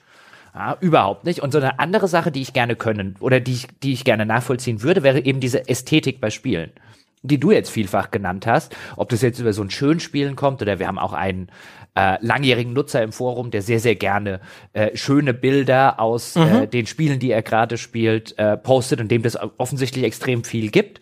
Und ich würde gerne mehr Interesse an der, an der äh, reinen Ästhetik äh, von Spielen haben, hab da aber auf der sozusagen auf der künstlerischen Ebene einfach, da ist einfach null. Ich finde das ein bisschen schade, ich hätte das gerne, ähm, aber das ist, äh, das ist halt immer so ein Fall von, nee, da gehe ich lieber in eine Galerie. Ja, das mit den Screenshots, das hatten wir auch in dem äh, Format im Spieleralphabet, das ich mit dem mit dem Ben mache. Ähm, für die, die uns zuhören, die das Backup-Programm nicht kennen, das ist auch so ein so ein unregelmäßiges Ding, wo, wo wir uns einfach nur an Buzzwords ran durcharbeiten. Und da haben wir über F wie Fotomodus gesprochen. Und das ist halt auch schon cool, dass viele Spiele mehr und es werden immer mehr und die Fotomodi werden immer besser.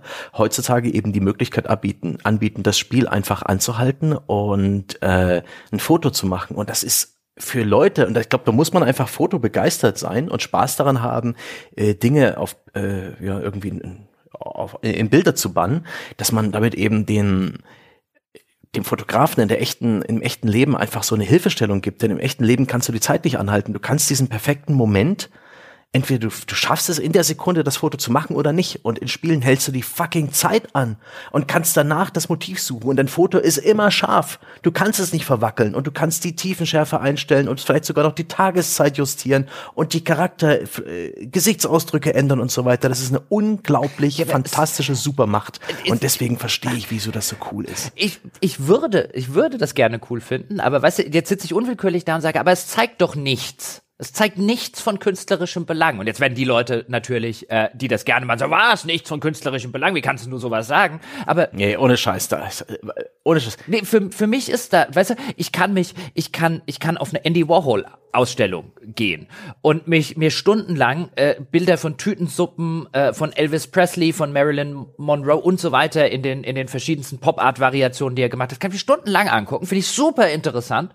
Aber ein Screenshot von einem Spiel ist für mich einfach auf so einer künstlerischen Ebene null interessant. Boah, da muss ich ja. Ich würde das gerne nachvollziehen können, ich kann es nicht. Da muss ich dann nachher nochmal so von den von den beiden bekannteren Screenshot-Künstlern gibt's durchaus echt gut gemachte.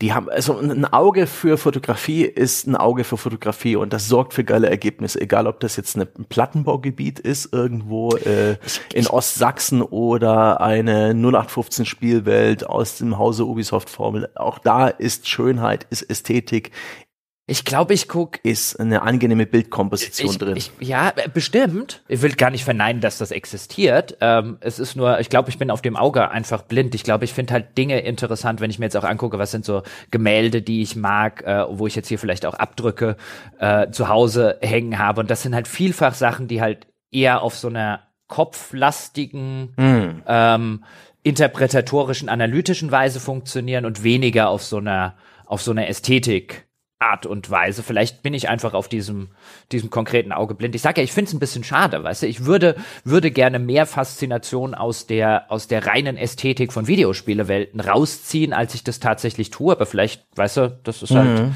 manche, weißt du, manche Leute kann man nicht, es gibt halt manche Sachen, die kann man halt einfach nicht. Auf, den, auf dem Auge ist man blind, das Talent besitzt man nicht.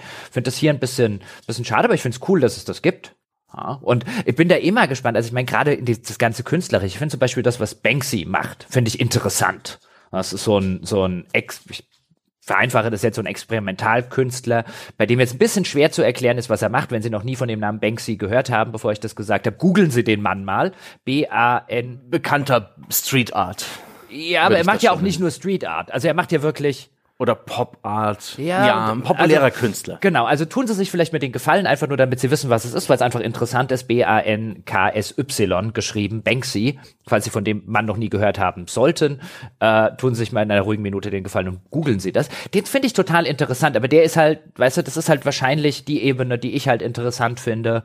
Ähm, ist nicht so, dass mich moderne Kunst oder so nicht interessiert und es gibt bestimmt auch Zeug, das man aus Videospielen machen kann, aber für diese Ästhetik bin ich anscheinend einfach leider Gottes äh, äh, nicht, nicht, nicht gemacht. Vielleicht liegt es auch daran, dass ich mir selber kaputt gemacht habe über all die Jahre, wo ich Screenshots machen musste, weil sie ja in jedem Testbericht äh, drin Wirklich? sind und in Vorschauen und so. Ich habe so viele Screenshots in meinem Leben gemacht und Szenen gestellt, also wie das Leute heute machen. Mein Gott, hätte ich früher gerne einen Fotomodus in Spielen gehabt.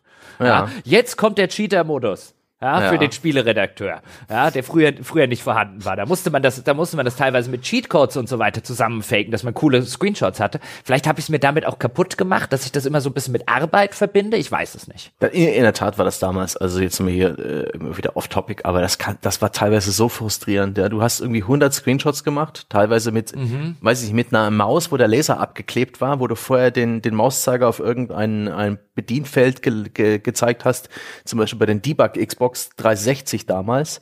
Da gab es irgendwie eine Xbox Neighborhood Software, da konntest du halt in deinem Netzwerk von deinem Arbeits-PC aus auf diese Xbox zugreifen und per Mausklick den Frame Buffer auslesen und da eben den aktuellen Frame als Screenshot auf dem PC speichern. Das war immer ein bisschen ungenau, aber du hast dann einfach nebenher Screenshots machen können. Also die Maus auf dieses Bedienfeld von dieser Xbox Neighborhood Software legen, die äh, den Mauslaser abkleben mit einem Post-it, die Maus auf den Boden vor dem Schreibtisch legen und während du spielst mit dem mit dem mit dem mit dem großen C oder mit dem Fuß halt immer wieder Screenshots machen. Und währenddessen hoffen, hoffen, hoffen, dass du diese eine coole Szene vorher, wo du ganz aufgeregt auf dem Boden rumgetrappelt bist, äh, ge- getroffen hast und dann schaust du auf deine 100 Bilder oder 200 Bilder, die du gemacht hast und alles ist Schrott und du musst heute Abend fertig sein mit dem Scheißen. Es ist schon 17.30 Uhr und du brauchst insgesamt fünf gute Bilder für diesen Artikel und du hast drei mittelmäßig bis jetzt. Alles ist furchtbar. Oh, wie ich das gehasst habe. Und ja, deswegen ist auch der Fotomodus für, ich, für mich etwas, den ich in jedem Spiel immer mal anschaue, mi- mi- mich kurz äh, da- davon beeindrucken lasse, wie weit die inzwischen gekommen sind, aber auch selber nicht mehr groß damit interagiere. Ich weiß, also das war wirklich früher teilweise gruselig und ich hatte es ja Gott sei Dank meistens am PC, qua der Zeitungen, für die ich gearbeitet habe, oder der Magazine. Auf Konsole war das ja noch mal schlimmer, gute Ja. Screenshots hinzubekommen, weil du ja auch immer dieses Zwischengerät dazwischen schalten musstest. Auf dem PC konntest du Programme wie Fraps zum Beispiel benutzen und dann hast du äh, in der Regel, also bis heute wäre es immer noch, wenn ich die Zirkumflex-Taste drücke, also ganz oben links neben der 1-Taste, äh, ist es immer noch in meinem, also mein, mein motorisches äh, Gedächtnis verknüpft das immer noch mit Screenshots. Das ist immer noch die Screenshot-Taste bei mir. Sehr gut. Ähm, weil die hat man damals, also man musste für die, für die Leute, die die Gnade der späten Geburt genießen, man musste ähm, früher halt, man hat so ein Programm wie Fraps, das ist im Hintergrund gelaufen, das hat Bilder äh, aus den Spielen gemacht und dem musste man immer eine Taste zuweisen, wo man dann im Spiel die Taste gedrückt hat und von vorne bis hinten die beste Taste damals auf der Tastatur immer war die Zirkumflex-Taste, weil die hat, die war außer in manchen Spielen, wie jetzt zum Beispiel, ich glaube, die Elder Scrolls-Spiele haben die gerne für den Debug-Mode aufzumachen, da musste man aufpassen, aber die allermeisten Spiele nutzen die Taste einfach nicht. Ja, Es stimmt. äh, Die, Kons die Konsole bei Shootern, Source Engine und so weiter, das war auch oft diese Tilde-Taste. Ich glaube, Tilde Ja, ja, wird sie genau. auch genannt. Aber das gibt's kaum noch, dass irgendwie 3D-Engines diesen Debug-Modus oder diesen, diesen, diese Benutzerkonsole anbieten und deswegen ist sie immer frei. Und da sie oben links ist, unter der Escape-Taste, kann man sie auch blind sehr gut erwischen. Eine, ein schöner Shortcut. Aber eben auch nervig. Und selbst dann, ey, ey, bei Spielegrafik ist es ja so oft so, dass halt, dass du halt diesen einen perfekten Shot hast in einem, innerhalb von, weiß ich nicht, 30. oder 60. Sekunde und danach ist der perfekte Shot vorbei und irgendein blöder Grafikeffekt klippt drüber, die Explosion sieht scheiße aus, irgendeine Animation ist dann schon wieder nicht mehr schön und ach, Screenshots machen. Wirklich perfekte Screenshots ist so schwierig. Ach, das war so schön damals noch zu, zu meinen ganz frühen Zeiten damals bei, bei Computec, da weiß ich noch, ich weiß nicht mehr, wie der Layouter hieß. Hans Georg hieß der, glaube ich. Der war, der, der war eh cool. Und irgendwann zu einem, äh, ich weiß nicht mehr welches Spiel, hat, hat Kollege Philipp hat irgendwie einen Aufmacher-Screenshot abgegeben. Also damals noch die gute alte Magazinzeit. Man brauchte halt insbesondere für größere Artikel halt einen Screenshot, der als Aufmacher, so heißt das, funktioniert. Also das große Bild, das so ein bisschen Interesse Halbseitig gerne mal. Genau, halbseitig gerne mal, das so ein bisschen Interesse beim Leser äh, auslöst, dass die Ästhetik des Spiels zeigt, dass äh, idealerweise auch interessant ist. Und Philipp hat ein Bild abgegeben als Aufmacher. Da stand, wird irgendwas Rollenspieliges gewesen sein, da stand irgendwie der Held neben dem Pferd und hatte so die Hand äh, ans Pferd gelegt. Er war auf jeden Fall stinklangweiliger Aufmacher-Screenshot, aber Philipp, genau wie ich, also ich habe bestimmt auch häufig solche Sachen am Anfang abgegeben. Wir waren halt neu, haben das ja erst gelernt im Rauf des Volontariats. Und dann kam Hans-Georg irgendwie ins Redaktionsbüro rein und hat gemeint irgendwie zu, zu Philipp so ein, was hast denn du da für einen Sattelstreichler abgegeben? Und ab da war das Wort Sattelstreichler bei uns geflügelt. Ach, krass, da kommt den- das her. Da kommt das her. Kann, gab's das bei euch noch? Natürlich. Wie oft sich die Petra über den. Ich bin wie, der OG, also beinahe. wie oft die Petra gesagt hat, der, da haben wir noch so einen Sattelstreichler. Da kommt ich der immer, Sattelstreichler her. ja, Was meint die damit? Ach so, die gab's echt bei euch äh, noch? Das Wort ist, äh, das Wort, Ach, geil. Ähm, als ich gegangen bin, wann war das? 2013 existierte das Wort noch, ohne dass ich wusste, was dieses Wort bedeutet. Hervorragend. Ich habe sowas gedacht wie ein Crowdpleaser, ja. Ich habe das schon gar nicht mehr, ich habe das gar nicht mehr richtig verstanden, äh, was das überhaupt meint, das Wort. Und der, ab da hat auch Hans-Georg immer einmal im Monat den Sattelstreichler des Monats äh, gekürt für das schlechteste Aufmacherbild. Das weiß ich auch noch. Also da, da kommt, kann nur erzählen, aber offensichtlich war ich bei der Geburtsstunde des Sattelstreichlers dabei. Ja, sehr schön. Ach Gott, ja, das waren schöne Zeiten. Ach ja. Nee, als, als Spieleredakteur spielt man Spiele halt auch falsch. Ja? Oder nicht so, wie es der Entwickler sich denkt. Du spielst sie, nimmst teilweise währenddessen Spielszenen und Screenshots auf, du kehrst zurück irgendwo hin, du suchst dir irgendwelche Stellen, an denen du sehr gut Mechaniken zeigen kannst, ähm, versuchst das Spiel nicht zu spoilern, willst trotzdem ein bisschen Vielfalt zeigen. Das ist eine ganz schön bisschen zerstreute Art und Weise, das Spiel zu spielen. Du bist nicht wirklich ähm, 100% drin. Ja, das schlagen irgendwie zwei Herzen ach in deiner Brust, um jetzt mal Goethe zu zitieren, ähm, weil gleichzeitig bist du hier Rezipient, ja, und untersuchst das Spiel äh, auf, auf, auf Spielspaß, auf Kritikpunkte, auf, auf äh, ja, auf all solche Sachen. Gleichzeitig musst du immer noch überlegen, wie zeige ich das alles, was habe ich bereits erledigt. Ich muss, weiß ich nicht, vielleicht auch ein, ein, Video machen, vielleicht sogar mehrere Videos, Screenshots, irgendwelche Erklärkästen. Habe ich all das Material hier schon gesammelt? Wohin muss ich zurückkehren? Wie kann ich das alles optimieren, um nicht ähm, endlos Zeit zu verbrauchen? Denn ähm, das ist auch so ein bisschen die, die, die große Krux an der Geschichte, dass Spieler halt ganz gerne mal unglaublich viel Zeit fressen und du kannst dir eigentlich nie so viel Zeit nehmen, wie du eigentlich bräuchtest, weil dann wäre Spielejournalismus wirtschaftlich überhaupt nicht tragbar. Furchtbar. Ja. Das ist aber Furchtbar. übrigens jetzt äh, tangenter, aber das habe ich mir, habe ich neulich auch so ein bisschen drüber nachgedacht, ähm, wenn dann gerne mal die Diskussion aufkommt, äh, ab und zu mal bei, bei manchen Spielen, sind wir oder bin ich irgendwie zu kritisch und gehe ich zu kritisch damit um? Und da gibt's ja immer, äh, immer mal so wieder so ein bisschen diese, diese Kritik von, ja, der kann sich ja gar nicht mehr für sein Medium begeistern und äh, ich denke mir, der nichts könnte ferner liegen als das. Ähm, aber dann habe ich so überlegt, liegt es vielleicht daran, dass ich jetzt in diesem Podcast-Projekt hier die Möglichkeit habe, mich wirklich zum ersten Mal in meiner spielejournalistischen Laufbahn wirklich ausschließlich um ein Spiel zu ja. kümmern und nicht um tausend Arbeiten drumherum, wie du es gerade geschildert hast. Okay, ich muss noch ein Testvideo machen. Um das Testvideo yep. zu machen, muss ich jetzt Spielszenen aufzeichnen. Wenn ich Spiels, also mir ging's immer so, hat ja jeder anders gemacht. Viele Leute haben halt einfach beim Spielen ähm, ein Aufnahmeprogramm mitlaufen lassen, haben am Ende sich durch drei Stunden Videomaterial gewühlt, um äh, sozusagen die Szenen rauszufinden, die sie wollten. Das fand ich immer äh, noch schlimmer und deswegen habe ich immer gezielt aufgenommen. Also mhm. ich habe das Spiel gespielt und dann gezielt Szenen für das Video aufgenommen von Dingen, die ich zeigen wollte. Du musstest Screenshots machen, also Bilder für Heft online und so weiter. Du musstest dir Gedanken drüber machen, was kann man denn noch für extra Elemente. Äh, mittlerweile, das war Gott sei Dank äh, äh erst nach meiner Zeit sozusagen, weil ich das bestimmt gehasst hätte, ist es ja welche Content Pieces können wir noch mhm. machen anhand dieses Spiels und, und, und, und, und. Und wahrscheinlich kann das in beide Richtungen so gehen. Ich habe vielleicht war so, war so ein interner Erklärungsansatz von mir selber, war so ein, Vielleicht bin ich früher mit Spielen auch weniger kritisch deswegen ins Gericht gegangen, weil ich immer so den Eindruck hatte, ich habe sie zu wenig gespielt, mhm. wenn du mhm. verstehst, was ich meine. Ja, Einfach, äh, weil all dieser andere Krempel noch drumrum war und Zeitdruck mit Abgabetermin und das Spiel ist released, die müssen, wir müssen die Tests doch rausbringen und so weiter. Und ähm, einerseits ist total super ist, dass ich mich jetzt viel mehr auf diese Spiele konzentrieren kann, aber ich dann auch mehr oder weniger die, die, die Kritikpunkte, die Fehler, die Probleme des Spiels mehr sehe. Ich will nicht sagen, dass ich die früher nicht gesehen habe, aber es ist natürlich schwieriger, sozusagen die, die Schwerhaft, die Schwerwiegendheit dieser Probleme richtig zu beurteilen, wenn man mit acht anderen Sachen unter Termindruck steht. Ja, so ein bisschen, äh, ob du jetzt ein Auto kritisch, ästhetisch untersuchst oder ob du in der Werkstatt das Auto gleichzeitig auseinanderbauen und wieder zusammenbauen musst und es noch kritisch und ästhetisch untersuchen mhm. kannst, dann bist mhm. du, wenn du ein Auto in der Autowerkstatt arbeitest, halt auch gleichzeitig irgendwie damit abgelenkt, dass du es auseinanderbaust und wieder zusammenbaust, bist vielleicht ganz zufrieden, Ja, es gibt, es gibt Spiele, die lassen sich leicht screenshotten und dann freust du dich. Ich habe alle Screenshots erledigt, die Spielszenen sehen auch geil aus, dann ist, dann ist das auch etwas, das eigentlich für den Spielspaß oder für die Qualität des Spiels vollkommen irrelevant ist, aber dennoch beeinflusst es dich in deiner, in deiner Rezeption des Spiels, weil es Teil deiner Arbeit erleichtert hat, beispielsweise, weil jeder Screenshot aussieht wie ein Aufmacher. Gerade bei so cool inszenierten Actionspielen geil, danke. Ja, diese ganze lineare Kram, Cutscene, Skriptsequenz, cool, ich hämmer auf die Screenshot-Taste, erledigt, nice, weiter geht's. ja, witzig. Ja, sicherlich ein Element.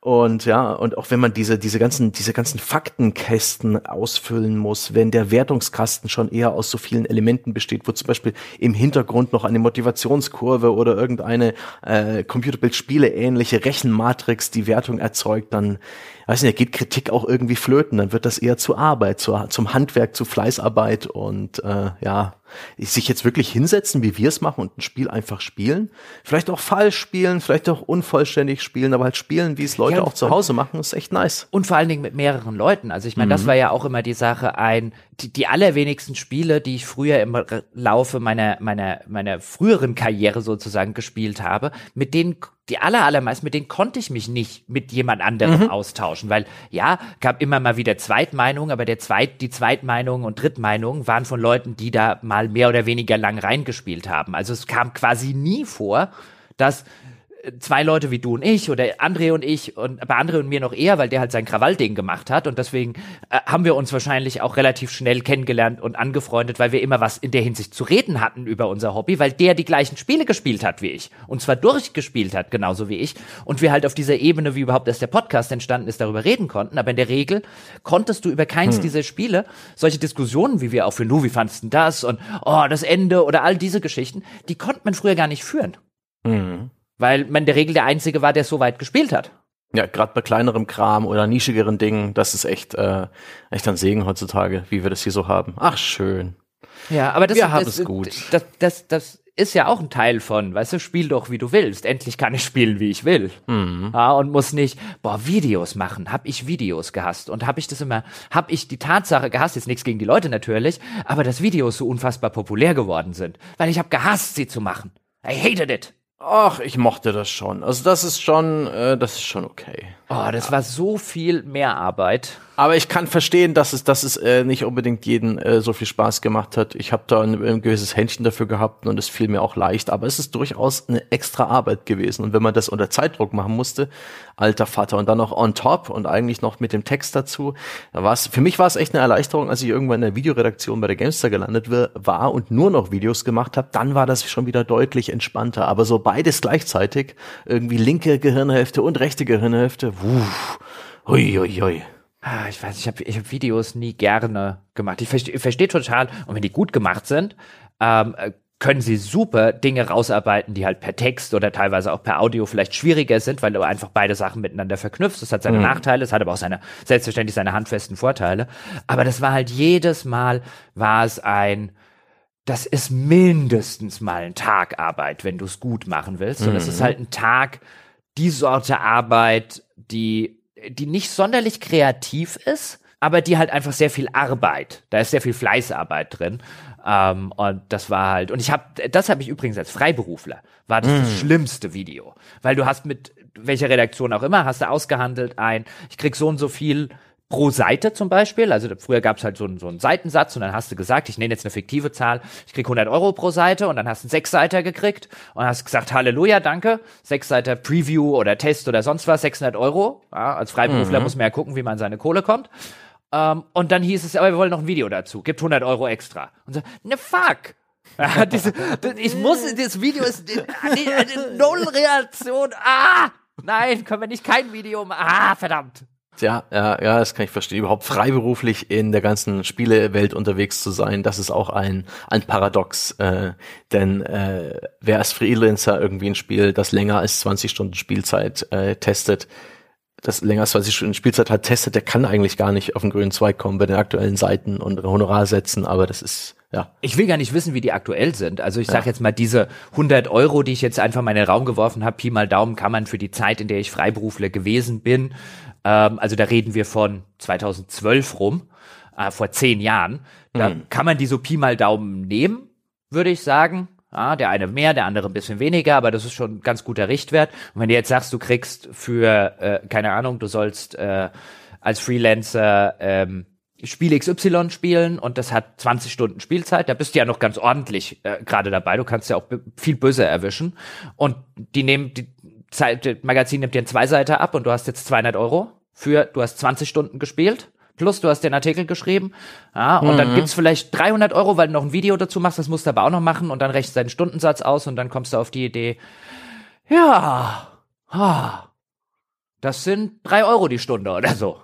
Mhm. Ja, und ich glaube, heute ist das noch, also ich würde es mir auch vorstellen, dass heute eher weniger bezahlt wird als früher, aber ich kenne die aktuellen Sätze nicht. ich auch nicht. Don't know. Ja. Ach, da haben wir uns mal wieder schön in die gute alte Nostalgie reingeredet. Ja. Ah, die ja, gebrannten Kinder, die vom Feuer erzählen. ja, aber endlich, weißt du, jetzt endlich können wir auch mal wieder hier sitzen, weißt du, und unsere, unsere äh, Erinnerungen damals, ja, zerbombte Stadt, Bollerwagen und so weiter austauschen, ja. ohne dass der André jetzt, ja, ich damals war ja bei Krawall, das war ja ganz anders. Oh ja, ihr Onliner! Ah. Oder Dom mit großen Augen, der es alles noch nicht wahrhaben will. Echt? Irgendwann sage ich auch mal dem Peschke hier im Podcast, du bist kein richtiger Journalist, du bist nur Onliner. Aue ist sehr gut, die alten Gräben wieder aufmachen. Ja, ja, genau. Ja, du darfst bloß die Online-Assets nutzen. Wie hier bei Print, wir bekommen die ganzen PSD-Dateien von ah, das Artworks. War so, Haha. Das war so gruselig. Und überhaupt diese ganze, auch später in den einzelnen Verlagen, dieser Kampf, diese internen Grabenkämpfe zwischen Print und Online. Mein Gott, Gott sei Dank habe ich damit alles nichts mehr am Hut. Ich meine, mittlerweile gibt's die wahrscheinlich auch nicht mehr, weil Online hat gewonnen. Ähm, mhm. Aber ja. Ja. Äh, bei den ganzen Spielen, also bei dem eigentlichen Thema, was wir so halb hatten, äh, ach so, ja. Äh, ja, mein Bier ist ja leer. Ja. Also eine Sache, die ich auch noch irgendwie kurz ja, erwähnen klar. wollte, ist die Faszination, dass auch manche Leute einfach nur schöne Welt spielen wollen, also äh, Idyll spielen. Also dieses sich, weiß nicht, bei Fable irgendwie alles heiraten, was nicht bei drei auf den Bäumen ist und alle Häuser kaufen. Also diesen ganzen optionalen Kram oder auch bei Skyrim, wo man ja auch irgendwie eine Familie gründen kann und weiß ich nicht, äh, jeden Gegenstand durch diese Topografie dieser Engine aufnehmen und irgendwo hinbringen kann oder einfach, weiß ich, die komplette Spielwelt looten und äh, riesige Schatzkammern anlegen und einfach praktisch so eine so ein, so ein eigenes Spiel spielen. Überhaupt diese ganzen Elder Scrolls äh, Spiele halte ich für ziemlich großartig in der Art und Weise, wie sie halt ähm, Gameplay ermöglichen, das die Entwickler nicht gerade vorgesehen haben, aber da diese, diese, diese Sandbox so flexibel ist, geht da eigentlich so ziemlich alles. Du kannst den, psychologisch, den psychopathischen Massenmörder spielen. Da gab es auch mal einen legendären Kotaku-Artikel drüber, über jemanden, der äh, äh, schon eher bedenklich. ein Haus voller Frauenleichen und solch Kram oder eben, äh, weiß nicht, äh, oder kleptomanisch oder einfach über, äh, überaus ähm, zwangsgestört und OCD-mäßig gespielt hat und einfach, äh, wo Leute halt einfach alles. Bei dir klingt es so so pathologisch. ja, es ist nicht kleptomanisch, wenn ich in Elder Scrolls Spielen alles einpacke, was vom Besitzer nicht an die Wand genagelt wurde. Das ja. ist die intendierte Spielweise. Schon ein bisschen und das ist, das reizt ja auch. Ich meine, es ist ja was wert. Wieso sollte ich das hier liegen lassen? Das nützt ja niemandem was. Und dann ist mein Inventar, gibt es ein Inventarlimit? Ja, es gibt ein Inventarlimit, ist ja voll. Dann habe ich hier dieses Haus gekauft, dann hau ich doch mal den Keller voll. Und dann kann es ja vielleicht sogar Spaß machen, weil es ja auch so eine, so eine, so eine 3D-Engine ist, wo auch jeder Gegenstand nicht bloß irgendwie ja, als super. Item in der Kiste ist, sondern super. dieser Gegenstand existiert in der Welt. In und dann kann man ja sogar wirklich für sich selbst Gameplay im, im ordentlichen Aufräumen und Einrichten der. Ja, machst du das nicht? Nie. Nein. Was? Ist das krank? Das sind doch bloß Einsen und Nullen auf meiner fucking Festplatte. Wieso sollte ich diese Einsen und Nullen jetzt auch noch ästhetisch schön arrangieren? Das ist wichtig. Also, entschuldige mal. Also ein Fallout-Spiel von den neueren Fallouts, mhm. in denen ich keine Badewanne voller Pre-War-Money, also das Vorkriegsgeld, die Dollarscheine habe, das gibt's bei mir nicht. Die werden mitgenommen und danach werden sie, weil sie schön als eigenes 3D-Objekt in der Welt existieren, werden sie alle in eine Badewanne geladen, damit ich in Geld baden kann. Das ist wichtig. Überhaupt Geldspeicher anlegen tue ich in Spielen ähm, seit seit sonst wie lange. Es ist ja auch komisch. In Spielen bin ich geizig wie die Sau. Mhm. Ich gebe also wenn es sich nicht vermeiden lässt, gebe ich in Spielen kein Geld aus. Ach, die bessere Waffe, komm, da hinten im Dungeon finde ich sie bestimmt auch, bevor ich dem Händler jetzt tausend Goldstücke nachwerfe. Was natürlich dazu führt, am Ende des Spiels könnte ich mir quasi das ganze Königreich und noch drei dazu kaufen. Ähm, aber in Spielen bin ich geizig. In der Realität bin ich, glaube ich, alles andere als mhm. geizig oder zumindest nicht so äh, lange nicht so geizig wie in Spielen. Und das führt dazu, dass ich immer sehr, sehr viel Geld habe und horte und ich mag es sehr gerne, wenn ich dieses Geld, wenn dieses Geld entweder existiert in, äh, in, in dreidimensional per Objekt in der Spielwelt tatsächlich vorhanden oder wenigstens ich kann es eintauschen. Hm. Weil, was ich zum Beispiel bei Ultima 9 gemacht habe, ja, Gott habe es selig, äh, damals war, da gab es sehr viele Edelsteine im Spiel und ich habe die bei Lord British im, äh, im Schlafzimmer, im Kleiderschrank, habe ich die gestapelt. Und das war sehr schön. Immer mal wieder, wenn ich zurück zu Lord British ins Schloss gekommen bin, habe ich, bin ich in sein Schlafzimmer gegangen, habe seinen Kleiderschrank aufgemacht, habe neue Edelsteine reingelegt. Bist ein seltsames Kind. Aber schon, äh, schon witzig, wie eben auch ähm, Videospiele, gerade wenn sie eben so eine Topografie haben, also eine Repräsentation aller Items irgendwie in der Spielwelt, dass man da so schon so ein bisschen wie Kulissenbau betreiben kann oder so eine ja, Art Cosplay fast das, schon. Das ist, das ist zum Beispiel, ich finde, ich finde, ist einer der Gründe wahrscheinlich, wenn ich jetzt so drüber nachdenke, warum ich das Basenbausystem bei Fallout 4, so schließt sich der Kreis, immer so ganz gruselig fand, also neben der schrecklichen Bedienbarkeit, die ich immer noch scheußlich finde, ist es ein, ich kann da nicht schön bauen. Hm. Ich kann da nicht rechte Winkel machen und dann steht das Ding schepp auf dem Fundament drauf. Da könnte ich wahnsinnig werden. Und bei vielen Spielen, die das zum Beispiel anbieten, dass du dann dir irgendwie ein Haus oder so einrichten kannst, ich muss dann die Mod aus dem Internet nehmen, ja, wo dann einer über irgendwelche Debug-Konsolen und so weiter Geschichten das Zeug halt wenigstens akkurat hingekriegt hat. Sonst sieht es ja aus wie bei Hempels unterm Bett. Da kriege ich ja zu viel. Ja? Ich krieg, ich krieg gerade schon wieder Flashbacks, ja, wo ich, wo wir Walheim gespielt haben und du warst ständig am Kritteln. Ich habe Fortschritt, ja, Fortschritt du hast, ne? Entschuldigung mal, du hast diese. Ich habe einfach nur ohne Rücksicht auf was. Die Schatztruhe irgendwo mitten in die Pampa gesetzt. Wie sieht denn das aus? Sie hat immer noch funktioniert. Ich habe einfach nur die Progression fortgetrieben und er stand da, ja. Wenn jetzt die Zeitung Schöner Brandschatzen bei uns vorbeikommt, ja, um eine Home Story über uns zu machen, ja, hätten sie gesagt, wie sieht's denn bei euch aus, ja? Da gehen wir lieber drüben zu den, ja, Lasse antretens oder so. Da hätten wir dumm geguckt, wie das bei dir ausgesehen hat. Überhaupt keinen Sinn für Ordnung, keinen Sinn für keinen Sinn für rechte Winkel.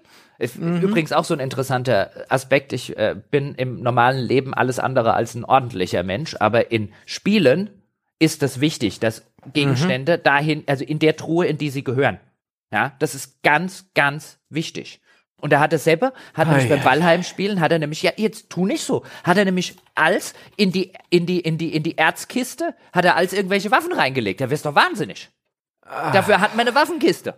Im Englischen heißt der Begriff Knolling, also das ist ein Verb, ähm, das heißt Dinge rechtwinklig organisieren. Ja, wenn du einen, äh, einen konfusen Tisch hast und du betreibst Knolling, dann musst du eigentlich gar nicht aufräumen, sondern einfach nur rechte Winkel schaffen mit allem, was da liegt und schon sieht's besser aus.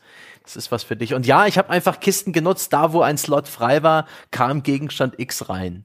Ist jetzt grob, ja, 90 Prozent der Dinge waren immer richtig einsortiert. Das ist die normale Streuung des Lebens, ja.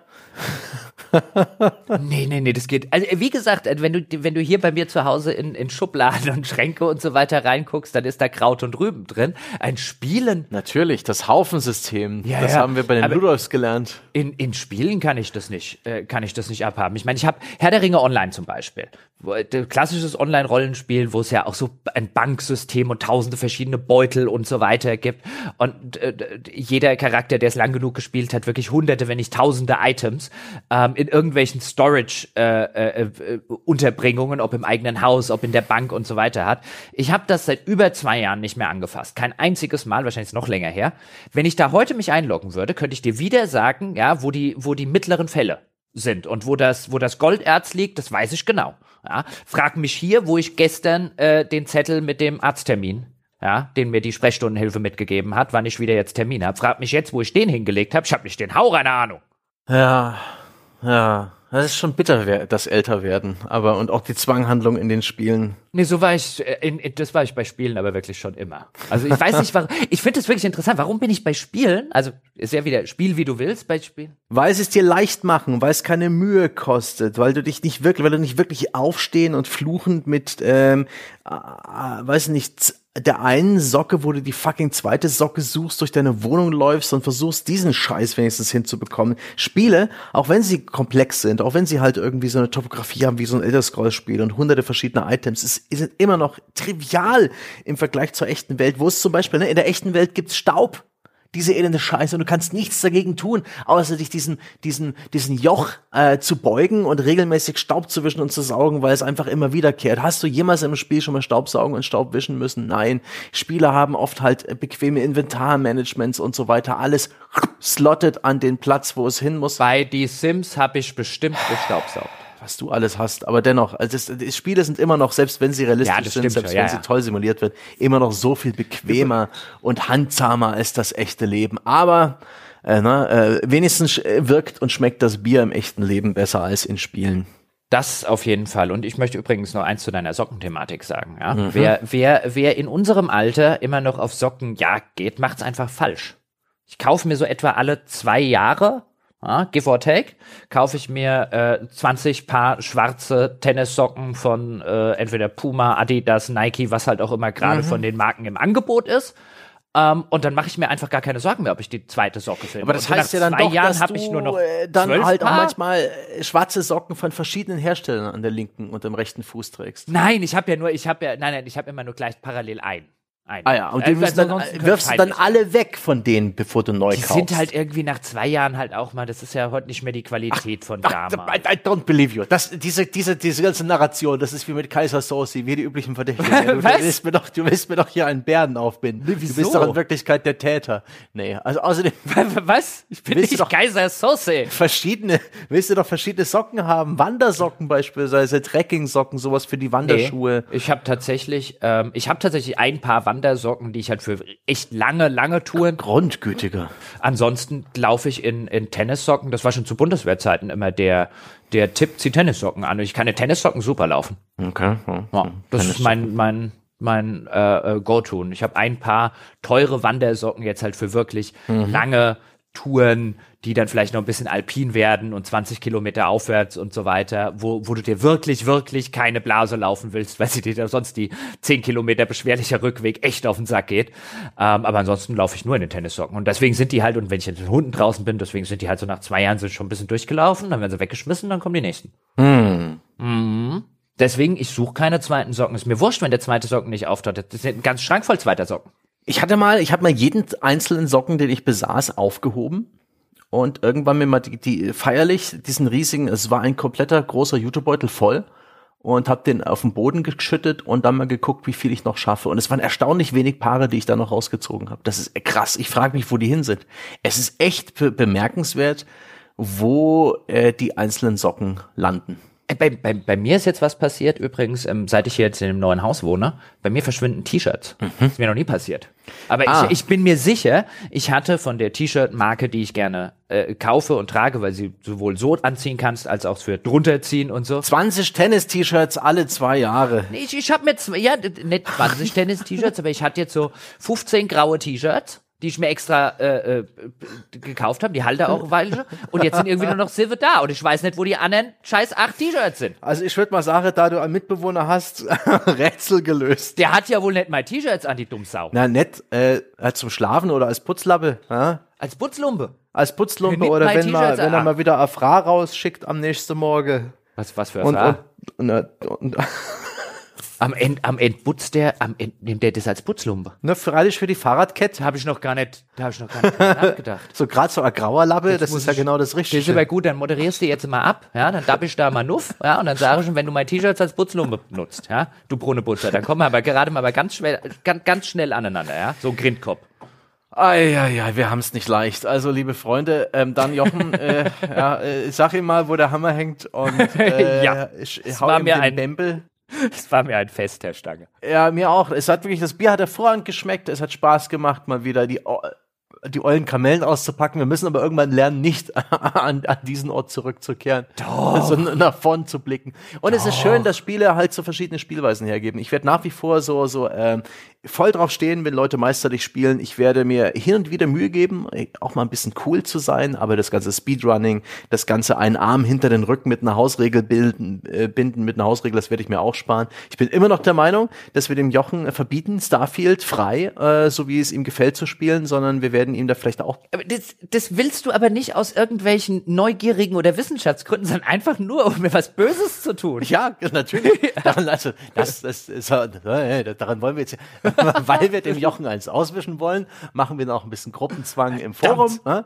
Das weltbeste Spieleforum steht euch offen unter forum.gamespodcast.de. Da können wir alle nochmal unterstreichen, was für eine gute Idee es ist, den Jochen ans Licht zu führen, zu einer schlechteren Spielerfahrung in, vielleicht sogar zu einer besseren. Geringe Wahrscheinlichkeit, aber wer weiß, in Starfield dann Ende des Jahres, wenn es denn dann erscheint.